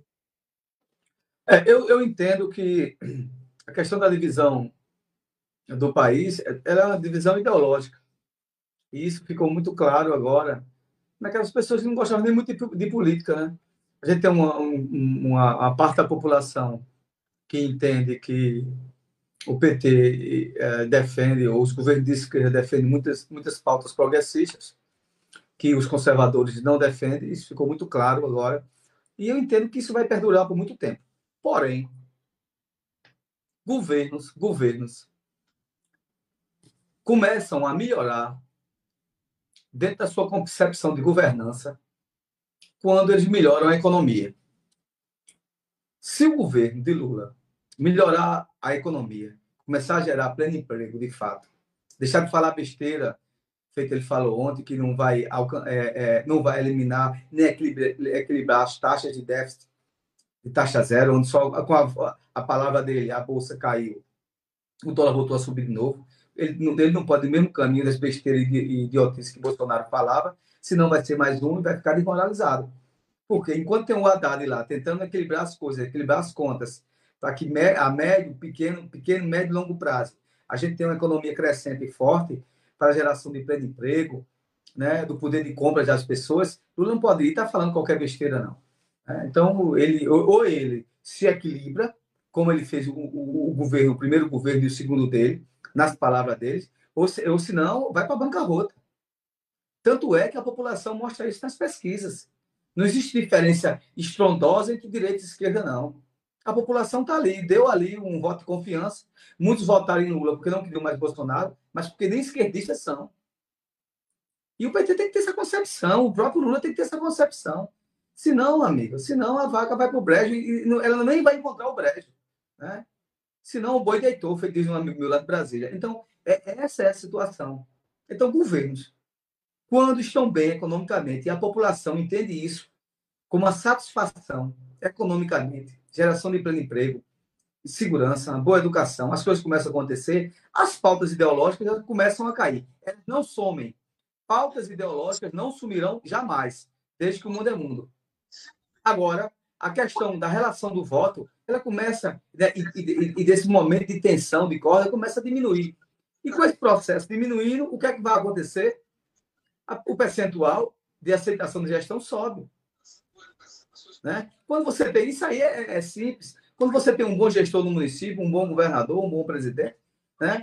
e, e os índices sociais estão alinhados e atrelados, né? o que é que acontece? É, tem o microfone aberto aí, gente, por favor. É, então, o que é que acontece?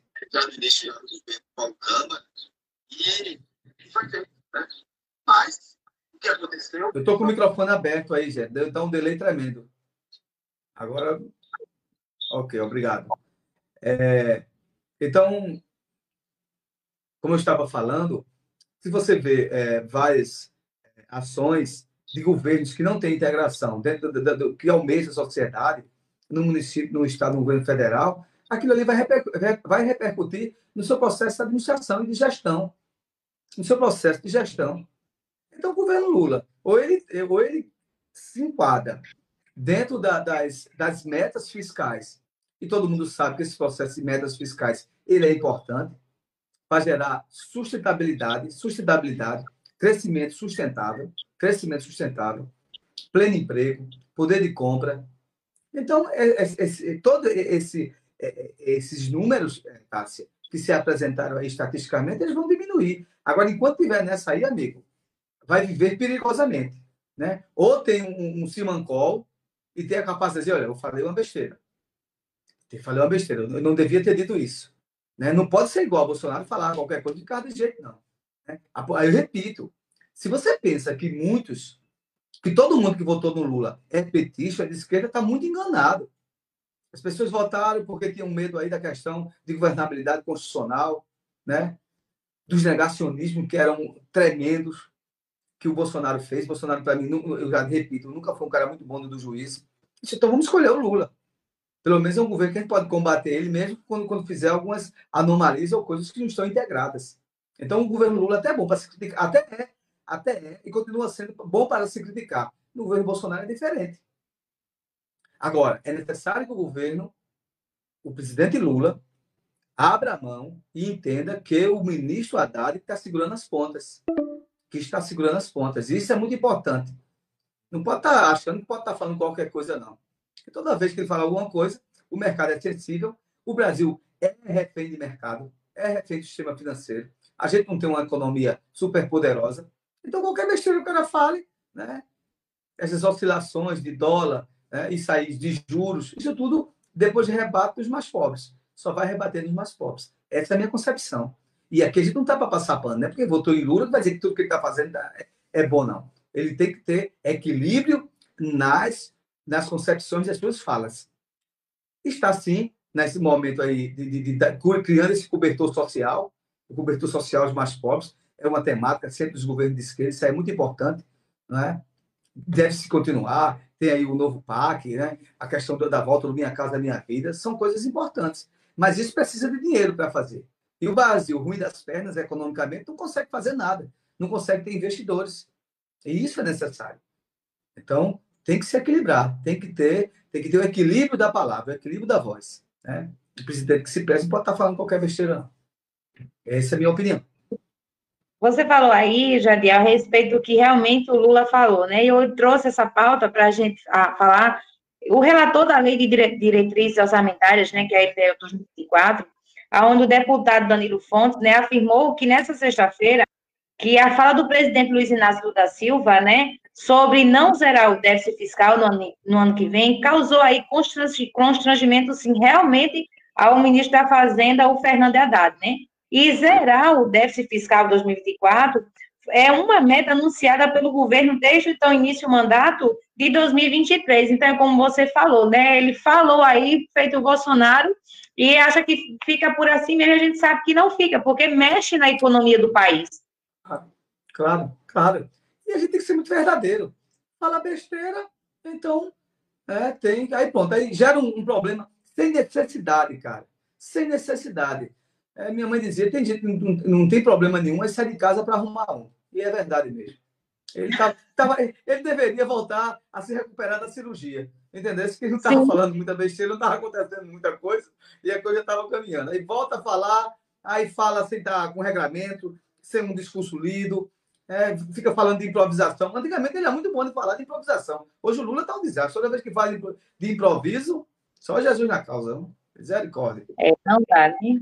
Não dá. É, é aquele ditado, né, que a sua mãe fala aí, é um ditado que a gente escuta, né? O que é. a gente fala de uma ação tem uma reação, não é verdade? E a gente sabe que por ele ser presidente do Brasil, o que ele fala mexe em todos os anos. Repercute, sem sombra de dúvida. Né? né? E é, é complicado uma situação dessa. Sem sombra de dúvida. E só gera, só gera desconforto. Principalmente que a equipe do Haddad tem sido bastante elogiada. E ele está conseguindo uniformizar e harmonizar metas fiscais com o desenvolvimento social. Está conseguindo harmonizar. E é isso que o governo tem que fazer. E não está falando qualquer bobagem. Eu não falo coisa que eu não sei, porque eu sei que vai virar bobagem. Eu procuro entender, procuro estudar, né? mas está muito empolgado, ficou muito tempo sem falar e enlouqueceu. De bobagem já escutou quatro anos passados, ah, não é verdade? mais, você agora falou com propriedade. Você escutou muita leseira, muita idiotice, muita aberração durante quatro anos, ninguém aguentava mais. Então, pô, se bancou aí também. Né? Então, a gente, tem, a gente tem que criticar, a gente faz autocrítica aqui a todos. Esse negócio fica falando besteira, né? Toma se mancou. Escuta aí. Ó, se tem assessores e pessoas preparadas, se tem ministro da Fazenda, conversam com eles. Vê o nível de fala quando for questionado pelo jornalista, o que é que vai se falar? É verdade. E eu vou dizer uma coisa: cumprir meta, cumprir metas fiscais é princípio sine qua non de todo mundo. Por exemplo, você tem sua família. Vamos falar agora da economia doméstica. O que é cumprir uma meta fiscal? Você tem que saber o quanto vai poder gastar para não se endividar. Olha, eu só posso aqui comprar né, um, um, um alimento tipo B, porque o tipo A ficou caro demais você muda. Eu só posso alugar uma casa, portanto, porque senão o que eu ganho não consegue pagar, eu, eu tenho outras despesas. Eu, se você tiver condições, por exemplo, eu só posso colocar minha filha ou meu filho numa escola que, que seja tanto de mensalidade, porque isso aí não dá para mim. Eu vou ficar endividado. Eu só posso colocar o meu filho em escola pública, porque particular eu não posso. O nome disso é meta fiscal doméstica. Todo mundo tem que ter. Você não pode sair achando que ganha um salário mínimo, dois, três, e vai gastar cinco todo mês, não, e vai ficar todo bom, não. Não vai. Você quebra também, você fica endividado, você perde o controle das coisas. Né? Minha mãe dizia uma coisa interessante, eu já repeti o nome dela, que ela está perto da gente aqui, que eu gosto muito dela. Ela disse assim: o, é, eu, ela, ela, eu ficava impressionado que ela ganhava, a gente ganhava mais, mas ela ganhava pouco, mas ela conseguia até dar dinheiro a gente, quando a gente estava em, em dificuldade. Aí ela dizia a mim assim: olha, o, o, o que você deve saber não é quanto você ganha, mas quanto você deve gastar. É verdade. Entendeu? Isso aí é, é, é a faculdade da vida. Sabedoria. O importante não é saber quanto você ganha, mas quanto você deve gastar. Então é isso, cara. Meta fiscal é isso. Aí o Lula fica falando idiotice. É verdade. A hora certa para você, 11h20. Daqui a pouco, já a gente vai falar, vai falar né, a respeito aqui sobre o nosso Pernambuco. O que está acontecendo aqui no nosso Pernambuco? Mas agora a gente vai atender o pedido de um ouvinte sobre uma música. Daqui a pouco a gente está de volta. Fica aqui sintonizado no programa Fala Jadiel, Pare e Pense.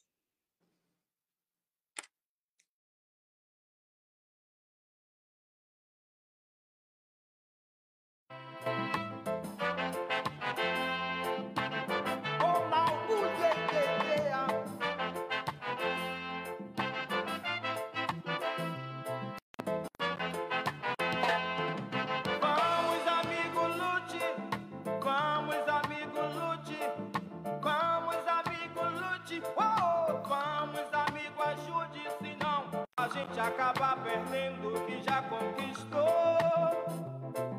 A gente acaba perdendo o que já conquistou. Vamos, amigo, lute. Vamos, amigo, lute.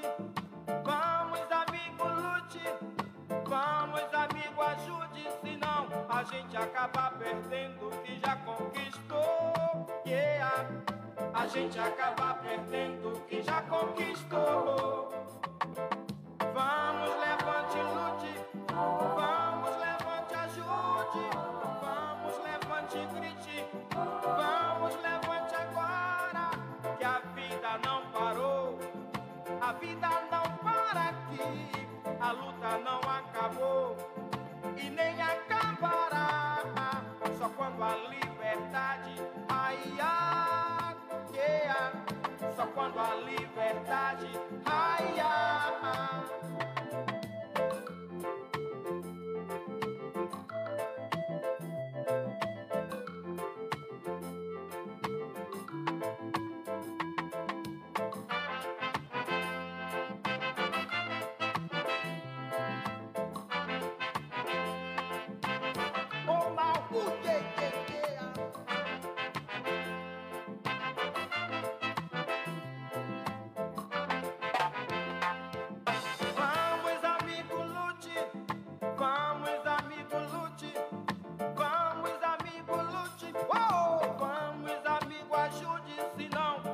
Acaba perdendo o que já conquistou. Yeah. A gente acaba perdendo o que já conquistou. Vamos, levante, lute. Vamos, levante, ajude. Vamos, levante, grite. Vamos, levante agora. Que a vida não parou. A vida não para aqui. A luta não acabou. E nem acabará. Liberdade. Ai, ai, yeah. Só quando a liberdade. Ai, ai.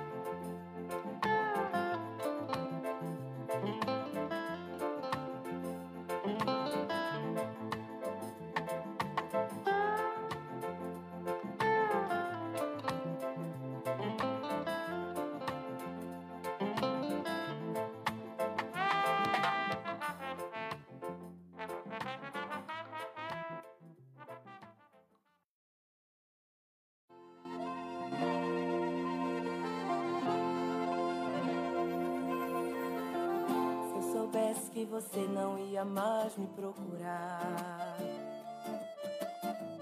que a gente nunca mais iria se encontrar, não teria entregado meu amor, não faria tantos planos com você, não teria olhado tanto nos teus olhos. E me apaixonado desse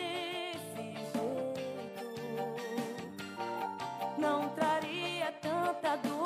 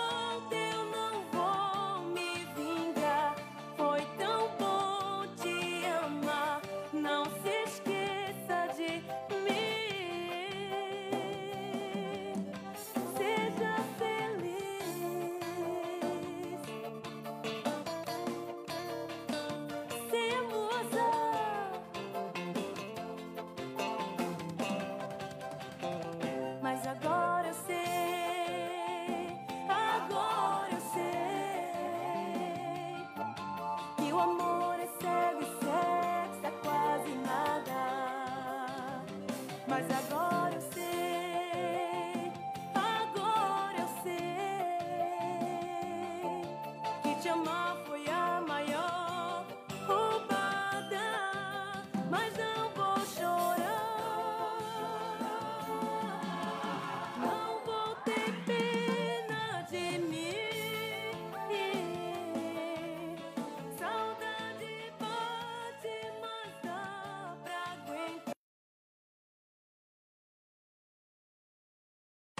Quem fala também escuta. Aqui você tem voz e vez.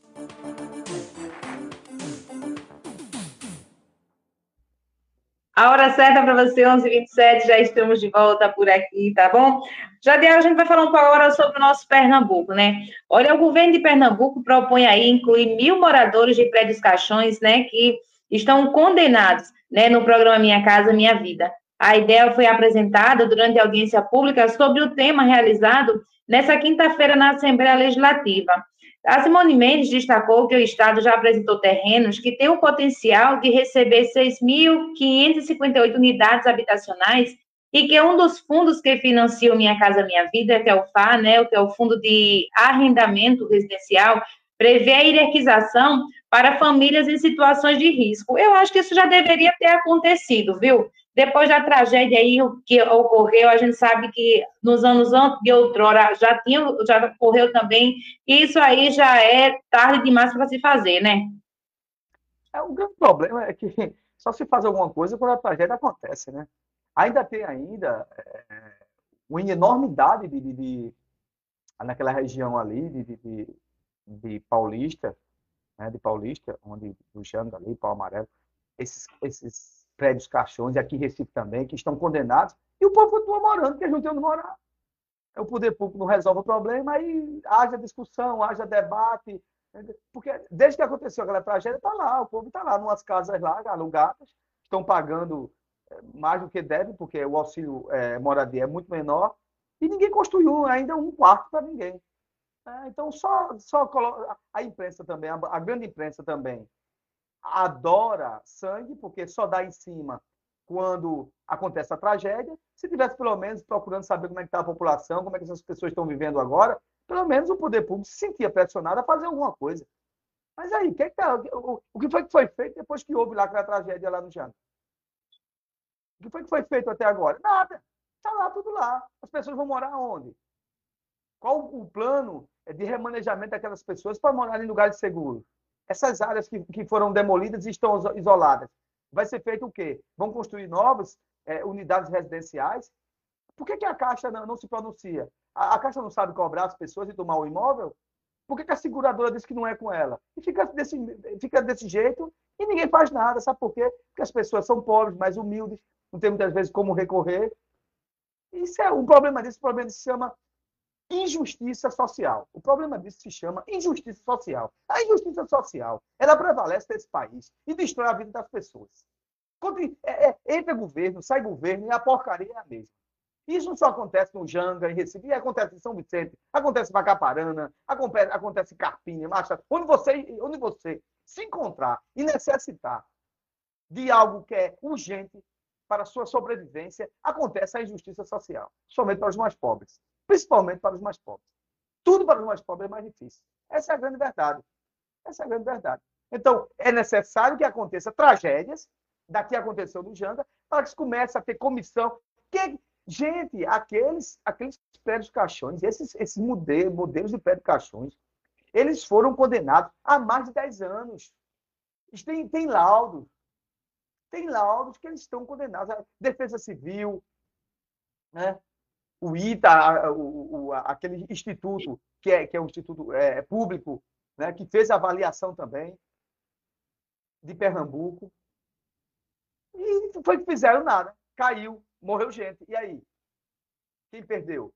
E as pessoas que compraram e pagaram a caixa? Quando paga a caixa, aí a caixa diz, não é comigo, não é com a seguradora. Sim, porque vocês estavam pagando o seguro. Mas eu estava pagando e ninguém assume. E um empurrando para o outro e está desse jeito continua o mesmo imbróglio, um empurrando para o outro, ninguém assume nada aquilo ali. E vamos ver o que, é vai acontecer. Agora, escuta o que eu estou dizendo aqui, o que eu estou dizendo nesse momento, hoje.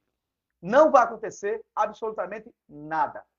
Enquanto não houver sentimento e coração desejoso dos atores, dos atores que podem resolver, que é os, os gestores públicos, Caixa Econômica, aqueles que realmente estão envolvidos na, na, na linha de frente, governo, governo estadual, governo federal, governo municipal, vai continuar daquele jeito. E você sabe o que pode acontecer? Tem muitas decisões judiciais lá para tirar as pessoas de lá. A, a, a, prefeitura condenou o restante todinho. Mas só que não disse onde as pessoas iam morar. Eles continuam lá. Estão esperando cair de novo, desabar de novo. Eu, eu desafio você, pega um carro, vá agora no Jango Verde, tem gente lá morando do mesmo jeito. Em, em prédios que estão, que foram, que são caixões que estão condenados. Morando lá. Eles vão para onde? Essas pessoas vão para onde? É muito fácil você também. É, isso aí é aquele mesmo exemplo das pessoas que moram em, em comunidades ribeirinhas ali perto do rio, que São Vicente, Macaparana tem, ou em situações de, de, de, de comunidades que não tem como ter íngremes, né?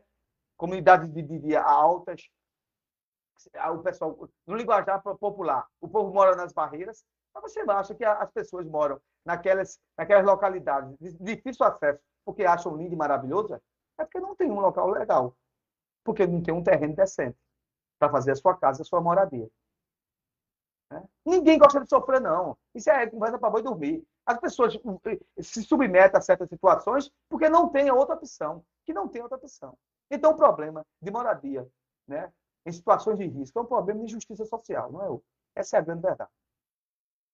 É verdade. Já a gente no bloco anterior, a gente estava falando sobre aí a arma de fogo, né? E o príncipe aí, né, João Campos, ele na gestão dele não vai adotar arma de fogo nos guardas municipais, viu? Essa discussão sobre o uso de arma de fogo pela guarda municipal, a gente sabe que ela não é nova, mas ela vem seguindo e dividindo aí opiniões, viu?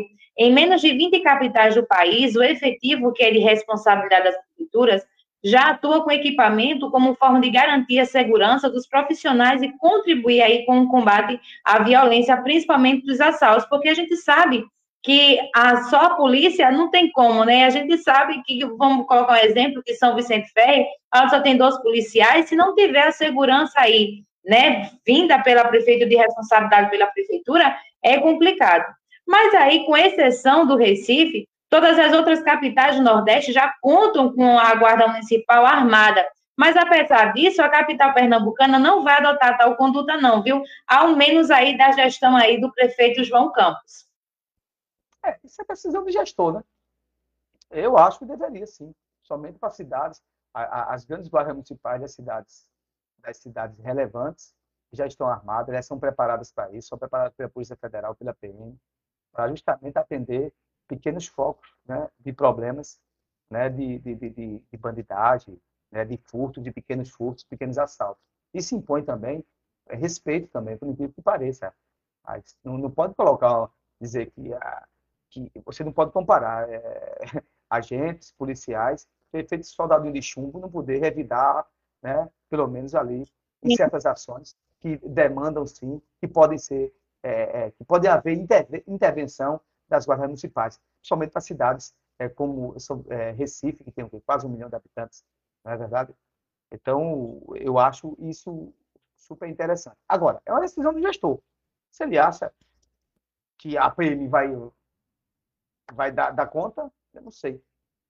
Mas aqui nós, tem que deixar bem claro também que aqui em Recife, a região metropolitana, em Recife, e a região metropolitana em si, elas, elas, elas têm cobertura policial ampla do, do DPM. Sim. Tem quartéis, coisa e tal, é muito bem dividido, entendeu? Eu acho que ele pode também optar pelo processo de integração. É muito melhor se aí ele pode achar, ah, vou fazer aqui integração de corredores de segurança, criar condições, fazer convênios com a PM, para melhorar, não é verdade? Entre fazer um termo de cooperação técnica e financeira, tem condições sim. Mas aí eu pergunto, em cidades que não têm essas condições, deve sim optar né, pelo modelo mais rígido de, de, de, de agente é, de, de, de, trânsito e de agente patrimonial, é, ou seja, de, de, guardas municipais de fato, né, para proteger até o próprio patrimônio também do município. É uma decisão, que você acabou de dizer, é uma decisão de quem está no poder de passagem. É, possa ser que o outro é, decida. O Murilo Cavalcante, ele é secretário de Segurança do Cidadão de Recife, ele fala que não há evidência, Jadiel, de que armar a Guarda Municipal irá diminuir a violência. O Brasil vive um, um, momento muito difícil com a explosão da violência em todos os grandes centros, de, centros urbanos. Mas o que a gente leva em conta também é que, pelo fato de, de, um, de o guarda, né, ele ter aí, os guardas municipais, ele ter a posse de arma, intimida o, o assaltante, intimida o bandido de querer fazer alguma coisa. É, esse debate é muito importante porque a gente sabe que até o prefeito atual aí de São Vicente é, aprovou até a lei aí de, de, de guarda municipal e trânsito, né? Isso não implementou ainda, abriu até um concurso público nesse dia deve estar sendo feito. Mas o que, é que eu estou querendo dizer? Esse dado que esse, esse, secretário de Segurança de Recife tem é um dado impreciso. Por exemplo, mesmo, a, a, a força policial, a força de, de guardas, de Ipojuca, ela atua pra caramba. Um dia desse eu vi as imagens, eu tenho até um colega meu, que a esposa dele é guarda é, lá de Ipojuca, que eles impediram sim os desastres lá dos caminhoneiros bêbados, entendeu? Se podiam ter um desastre e eles foram atrás, interviram armados, né? E algumas ações de, de, de pequenos furtos, a própria Guarda Municipal de Pujuca também intervém, né? E eles armados também, mas são preparados para isso. Fizeram, é, é, fazem curso de capacitação psicológica direto da Polícia Federal. Então, isso é um dado impreciso. Para você ter uma ideia também, aqui mostrando aqui uma referência maior, que é São Paulo, que é referência no mundo todo, no Brasil todo, que é a capital, a cidade de São Paulo, os guardas lá são armados. E eles ajudam por demais. Eles ajudam por demais, sim, as ações da PM naquilo onde a PM não pode estar. Então, isso é um dado impreciso. Essa conversa conversa para boi dormir. E eu, sim, eu, eu entendo que as guardas municipais devem estar armadas, sim. Agora, claro, sim. como a gente falou no debate anterior, tem que estar preparadas para isso. Né? Tem que estar preparadas para isso. O, o, Estado brasileiro, o Estado pernambucano, né? o, Estado, é, o, município vicentino, eu estou falando, quando digo Estado brasileiro, na sua amplitude, na sua amplitude, na sua amplitude. Quando ele deixa assim, olha, eu vou entregar uma arma a você para você defender a população. Aquele cidadão que a gente vai entregar a arma, que vai pagar os nossos impostos, que a gente paga o salário dele, ele tem que ser um cara preparado, preparado para isso para que em momentos de conflito ele ter ser frio, equilibrado e saber como conduzir. E só usar a arma se for super necessário para defender a sua vida ou o dos outros, dos outros cidadãos. Se for naquele momento. E não pegar para sacando arma a qualquer momento. Então, tem que ter esses princípios. Esse princípio aí tem que ser preservado. Inclusive você, quem tem que ter arma e quem é preparado para ter. Né? Então, esse dado que, que esse secretário falou, um dado impreciso, é isso. As guardas municipais têm ajudado demais as forças policiais no Brasil todo. As, as guardas, principalmente aquelas que estão armadas. Elas, elas é, ampliaram o contingenciamento né, da segurança ostensiva dos municípios e melhoram bastante. Quem quiser saber disso, vai lá em Pujuca para ver como, como diminuiu né, a questão de pequenos furtos, da, da preservação do, do, do patrimônio. É, por quê? Porque a, a, PM hoje tem uma cooperação e um convênio de cooperação é, de intervenções de policiamento ostensivo justamente com as guardas municipais. Né? Então, eu entendo que deve sim, é, preparadas sim, dependendo do, do, do, da, também da cidade, dependendo da cidade, né? em cidades acima de 50 mil habitantes, 30 mil habitantes, eu já entendo que deve ser sim. Eu acho que 50 mil já está bom, 50 mil habitantes. Né?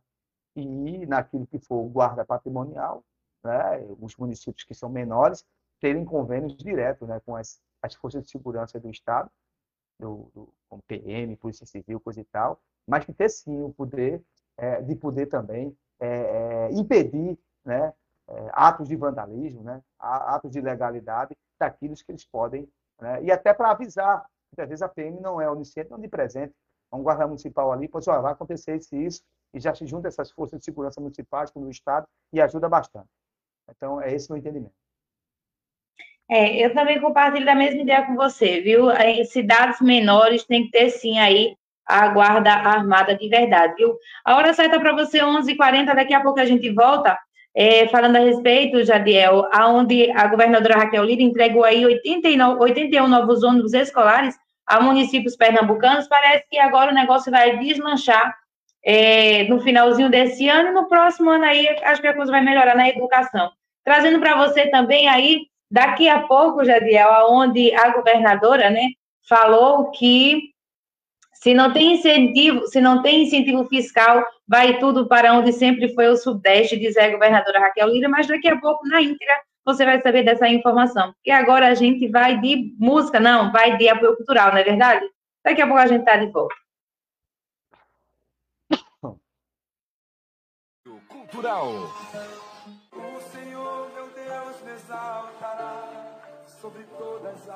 Visite a loja Kenia Perfumes. Lá você encontra os melhores perfumes hidratantes para aquela deliciosa hidratação.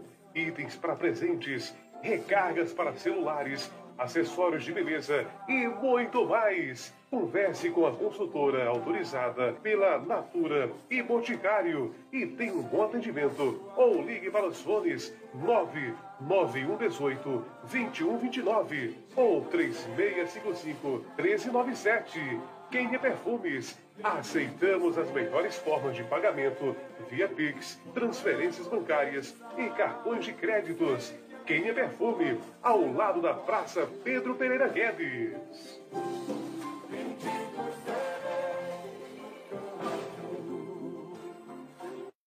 Apoio Cultural.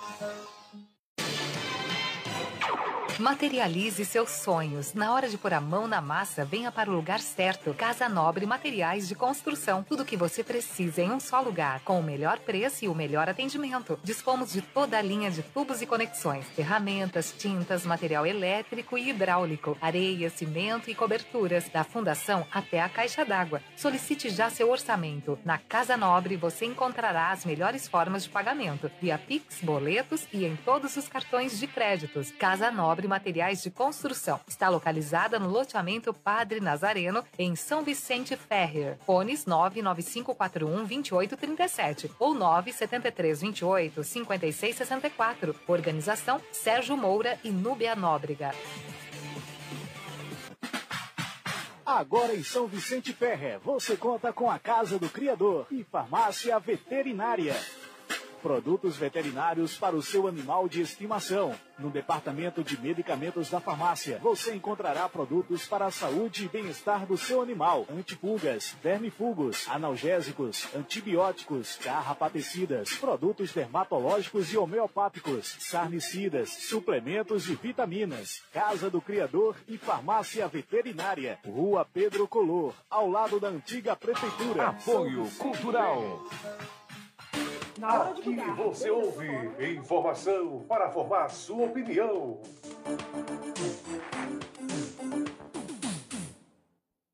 Já estamos de volta por aqui, só foi para tomar água, já estamos por aqui, viu? Jadiel, acho que as coisas aí vão começar a deslanchar, viu? A se destrinchar aí com a governadora Raquel Lira. Ela aí, né, fez a entrega de 81 novos ônibus escolares a municípios pernambucanos. Eu creio e estou na torcida, Jadiel, que próximo ano as coisas melhorem na educação, na saúde, na segurança. E você está otimista também para isso? Eu, eu creio que, assim, se você se analisar friamente, hoje, o grande problema hoje do, do governo Raquel Lira é educação, saúde e segurança. Segurança, que ela disse que ia lançar um, um- um projeto lá, Pernambuco, Segurança de Todos, sei lá, Segurança de Todos. A secretária saiu. Os índices de, de, de, de, ausência de segurança, índices de furto, de roubo, só está aumentando. Os policiais estão à beira de fazer greve, e estão fazer aquela operação padrão. Os delegados estão insatisfeitos. Nada aconteceu até agora. A saúde continua o mesmo desastre de sempre. Piorou, eu falei isso semana passada. E a educação, não veio muita tona, mas a, a- questão do, do, do ensino e na questão da estrutura, de manutenção de, uma boa estrutura, está deixando muito a desejar, tem como melhorar. Né? E quem, tá, quem, quem está fazendo, e sorte, e quem está fazendo as próprias denúncias são os próprios alunos, não são nem os políticos, não são nem o pessoal que é oposição a ela. A, a, a merenda continua em alguns lugares ainda a qualidade baixíssima, baixíssima, né? perdendo muita qualidade do que era anteriormente. Não se mostrou até agora é, é, um plano de educação, de integração, como se falava muito sobre o modelo, de- o, modelo é, para o ensino médio, a questão profissional, a questão da, da ampliação dos modelos de ensino, dos modelos pedagógicos. Deve estar fazendo alguma coisa. Eu não tenho conhecimento. Eu não tenho conhecimento. E a gente observa que nesse caminhar e nesse desenrolar das coisas, a, a, eu tenho certeza absoluta que a governadora quer acertar. Ela quer acertar, ela quer fazer. Né? Eu acho que tem algumas peças no governo dela que não estão ajudando ela. A secretária da Educação é uma. Já foi até fritado um dia desse aí. Tinha até aí uma, um comentário de colocar o, Raí, o Raul Henry, mas esfriou, ninguém falou mais. Depois dos vários desvarios que a, que a própria secretária da Educação, ela é uma despreparada.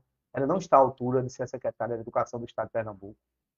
A secretária de Saúde é uma boa pessoa, é, uma- é da área, coisa e tal, mas tem outro foco, um foco muito diferenciado dentro da concepção da, da estrutura de saúde pública do Estado de Pernambuco. não é? E de segurança pública, agora, o que, é que a gente tem a dizer? O, o secretário dela foi o Paulo Câmara. O secretário de Raquel, de Segurança Pública, foi o que foi de Paulo Câmara. Então, então, ela tem que resolver esses problemas. São problemas sociais que está ali, ó, na valha na carne. E que reflete sobre ela. Essa questão desses ônibus que ela está doando, isso aí é, é, ainda é decorrente ainda de composições que foram feitas pela FNDE ainda em governos passados. Né? E, ultimamente, ela tem entregue muito ações que estavam ou para ser entregues ou para ser inauguradas, porque estavam em semi-acabamento, que foi do governo passado. Se for falar de segurança, ela entregou um presídio em Itaquitinga. Aquele presídio já estava concluído. Ainda começou ainda com o antigo secretário ainda Federico. Foi no governo Paulo Câmara. Umas policlínicas que ela inaugurou foi no governo Paulo Câmara. Então, eu estou querendo ver coisas novas dela. Isso não quer dizer que ela não vai fazer. Ela tem uma grande, uma, ela tem uma, uma, uma, uma missão tremenda pela frente, que é fazer o processo de reconstrução da malha rodoviária de Pernambuco, que é uma grande, virou uma tragédia. A malha rodoviária de Pernambuco virou uma tragédia. E tem muito que ela fazer. Agora, o que é, que é essencial para ontem? Segurança pública, e saúde e educação.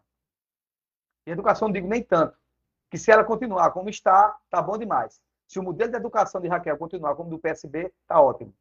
Que foi ele né, que deixou é, Pernambuco, sim, nos processos estatísticos, nos índices né, de avaliação de, de ensino, bem, bem classificado com, claro, tendo sempre que melhorar.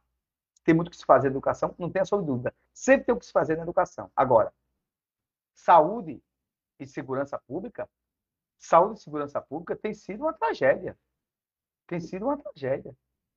É, e nesse processo é, de saúde e segurança pública, a gente observa claramente, a gente observa claramente que até agora não houve investimento nenhum, nem, nem na questão da concepção do aprimoramento humano dos profissionais. Falando dos profissionais, há uma defasagem tremenda. As delegacias, delegacias continuam sendo fechadas por falta de contingente policial da área civil. E quando diz policial civil, o que é que acontece? O que é que acontece? Você não tem investigação dos crimes que acontecem na sua cidade. E isso só vai aumentando os policiais é, é, militares insatisfeitos, que o que foi prometido ainda não acabou. Tem ainda é, a questão de convocar as pessoas, aqueles que passaram no concurso, tanto da militar como da civil, não foram convocados ainda. E todo mundo sabe que há um, um, um déficit tremendo. Ela criou aquele negócio, ouvir para mudar. Começou, terminou, e ninguém sabe para que se viu. Isso que é o, o, o povo é que ia dizer o que é que ia ser feito. eu, a gente fica assim impressionado. você tem uma ideia, é, é, durante é, a, o processo agora, só em relação ao ano passado, o crescimento da violência em Pernambuco ele aumentou em 42,7%. É metade. Os índices de, de violência que, que a gente teve o ano passado aumentaram 50%. Quase 50%, 42,7% em relação ao mesmo mês de setembro, ao mesmo mês de setembro de 2022. Ou seja, em relação a setembro de 22, em relação a setembro, o que passou, o último mês que passou, que a gente já está entrando em novembro, aumentou 50%. Então, é, é lamentável que a sociedade está cobrando da governadora, que assumiu praticamente há 11 meses, que assumiu praticamente há 11 meses, uma atitude, uma atitude para ficar, para frear, uma atitude para frear a escalada da violência em Pernambuco. Todo mundo sabe as altas patentes do, do, do, da PM, que até agora não apareceu nada. Pernambuco, vocês uma ideia, hoje, amigos que nos acompanham pela rede, pela nossa rádio comunitária Capibari de Mirim e pelas nossas redes sociais. Pernambuco hoje está entre os três piores, está entre os três piores índices de segurança pública no ramo de competitividade, de competitividade, aliás dos estados. Só fica atrás de Rondônia e Amapá. Só fica atrás de Rondônia e Amapá, que não pode ser referência. Agora, se você também dizer assim, olha, a governadora assumiu, os índices de violência aumentaram. É isso que a gente está dizendo. Eu não estou querendo dizer aqui que o, o país está tranquilo, a gente tem problema no Rio de Janeiro, na Bahia, problema de violência. Mas aqui, tinha aqui um equilíbrio e que Raquel dizia que ia intensificar mais ainda. E Raquel, você sabe muito bem, que foi delegada federal, foi é, promotora, ela é preparada, ela sabia, ela entendia claramente isso.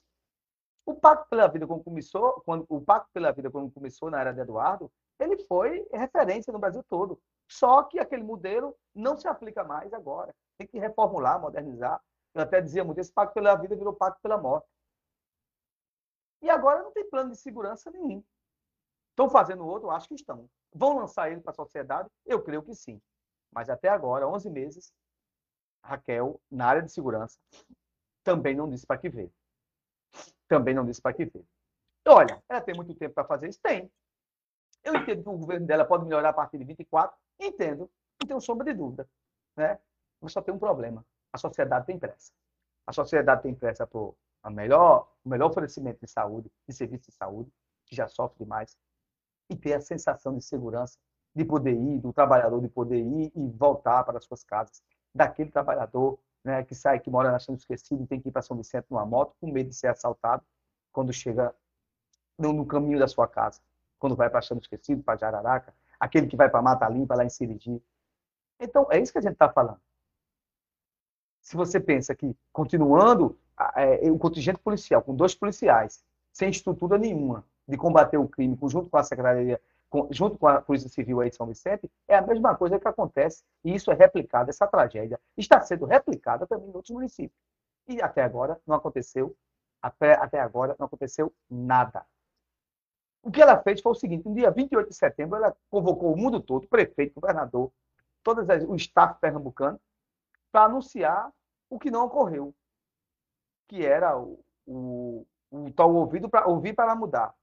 E também anunciou também, né, lá no Teatro Guararapes, há 90 dias atrás, né, um, um estado, uma, uma plateia lotada, sobre a questão do plano de segurança, que foi lançado que, com pompas, né, muitas pompas de fim de julho. No evento que deixou todo mundo envergonhado. Ela mesma ficou envergonhada. Porque todo mundo esperava que dizer, oh, o que, é que vai fazer agora? O falado Juntos pela Segurança. Não, chegou lá e disse, olha, a gente vai agora escutar o que, é que o povo quer para melhorar a segurança. Hã? E ficou nisso. O negócio foi tão desastroso que até a imprensa, que baba muito era, a grande imprensa, alguns setores da imprensa, nem todos, não sabiam o que falar. Então foi o que aconteceu. Né? Moral da história. Dos gargalos de Raquel, no meu entendimento, é, primeiro, segurança, segundo, saúde, terceiro, educação. É isso aí. Jadiel, você falou algo interessante e a gente está com uma pergunta da Mônica aqui ela fala o seguinte. Na concepção de vocês, na opinião de vocês, ainda tem três anos de governo. Será que a governadora vai fazer o que ela prometeu em campanha, que é educação, saúde e segurança, onde ela fala de escolas, de hospitais e da segurança? Como você falou, né? Tem tempo para fazer isso? Tem. Mas a população quer agilidade.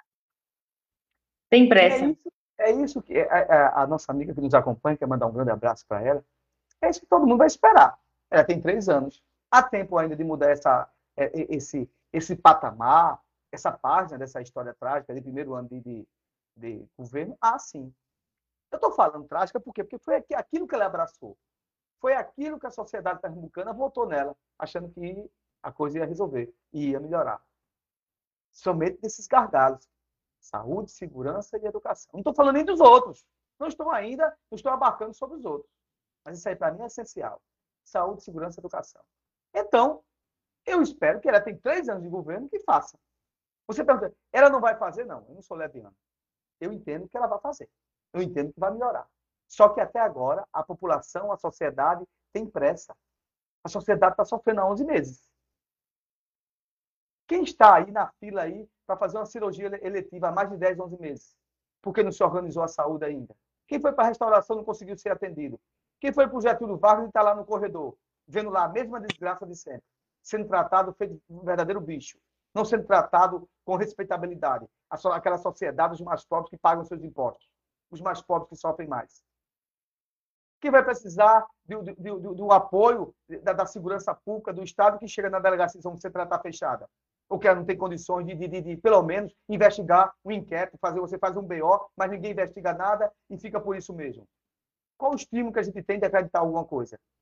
Quem é que, que acredita que é, a, as concepções de educação, no sentido da, da, do, do, seu, do, do que foi conquistado, que era o básico do básico, que era a merenda escolar, piorou. Então tem que melhorar isso aí. E nós estamos esperando. E aí vem aquela velha demanda. A sociedade pernambucana, a sociedade pernambucana tem pressa, porque acreditou no projeto do programa de governo de Raquel. Então quem tem que dar a resposta dela, quem tem que dar essa resposta é ela. Né? Que sair foi a cara do planejamento, do plano de governo dela. Não foi meu, não foi seu. Foi ela conquistou os votos da grande maioria, uma maioria acapachante, a, a, a, é? chacapante, né? A, a, a chacapante, esqueci da palavra, né? É a chacapante, a, a capachante. Sei não. chacapante, né? Acho que é chacapante, né? Ajuda aí. Troquei o chá pelo K. Enfim. A gente, a gente vai Daqui a pouco está de volta, Jéssica. Você vai dizer qual, qual, é a palavra certa que a gente está de volta? Porque, em sequência, logo após a música, a gente tem uma pergunta da Maria Luísa. Mas daqui a pouco eu te faço essa pergunta. Vamos de música, daqui a pouco eu estou de volta. Tá bom. Vamos lá.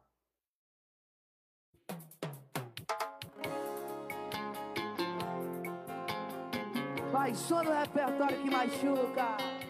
Pesado demais. Aldinho CDs, o menino da mídia.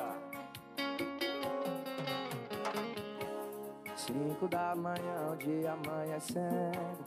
Na pista ainda tem cavalo correndo. O litro de ideia já foi o terceiro. Já tá tudo rodando, tô pra lá de beiro. Procurando área pra ligar pra ela. Mesmo sabendo que ela não vai me atender. Eu tô na vaquejada, mas com a mente nela. Ô oh, vaqueiro pra sofrer, eu chorei. Na vaquejada eu chorei quando tocou a nossa música.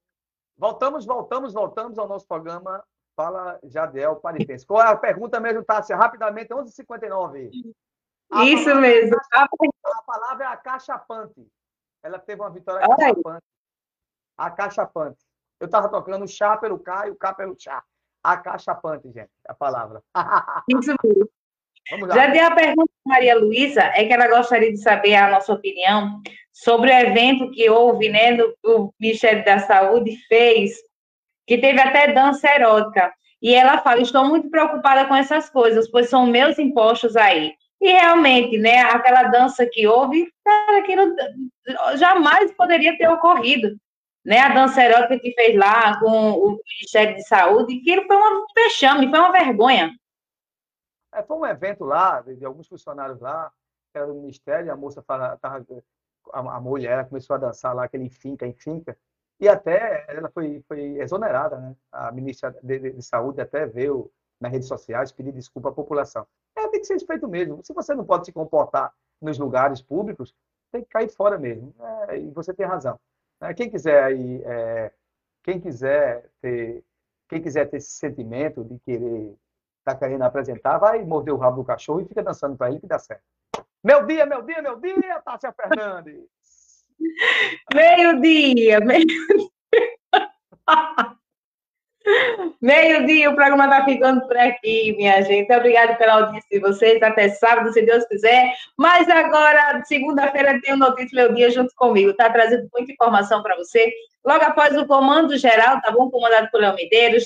Logo em sequência, tem o programa aí Notícia Meu Dia. Depois tem a Marlene Silva. Até às 22 horas, trazendo aí muito sucesso na companhia de vocês, claro, né? A gente se faz o melhor para vocês. Hoje é sábado 28 de outubro, né? O último, o último final de semana desse mês de outubro vai entrar para novembro. Jadiel, meu Deus, já findou o ano, viu?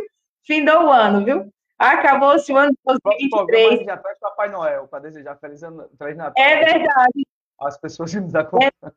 É, é verdade. Outro final de semana para vocês. Se beber, não dirija. Se dirige, não beba. Cuide da família de vocês, fiquem perto das pessoas que vocês amam, sorriu bastante. Fiquem com Deus e até segunda-feira, Jadir. Obrigado pela companhia. Meninos do estúdio também, obrigado pela companhia de vocês. E como o Anthony fala, né? É seco, né, Anthony? Boa tarde para vocês e fiquem com Deus. Até segunda. É, a gente vai trazer Papai Noel para já desejar Feliz Natal aos nossos seguidores. Bem, gente, terminou o nosso programa. A gente quer agradecer demais a sua audiência. A audiência hoje foi muito boa, muita gente participando, perguntando. E isso é que nos envolve e que nos dá esse sentimento né, é, de, de vontade de estarmos aqui, porque esse programa é para vocês. O programa a gente faz com o intuito de, de formar vocês, é, é, gerar mais informação para formar a sua opinião. É esse o nosso intuito. Que bom, que bom, que bom. Muito obrigado demais pela audiência. Você já sabe, durante. Daqui a pouco o programa vai estar na íntegra. Você que perdeu o programa, não teve tempo. Os meninos aí da técnica aí, Matheus, Antônio, todo mundo vai agradecer aí. Hoje foi muito bom, deu tudo certinho aqui.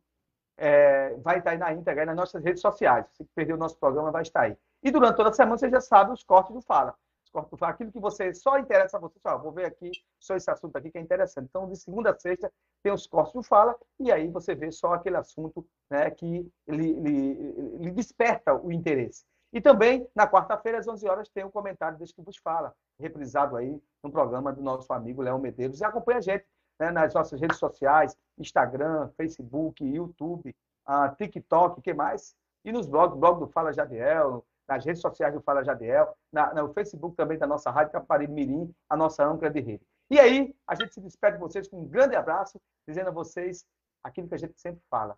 A nossa voz não silencia. Sabe por quê? Porque a luta não para. É isso aí, minha gente. Um grande abraço, Casa Fernandes, e até próximo sábado, se Deus assim permitir, no nosso Fala Jadiel Paripense. Beijão.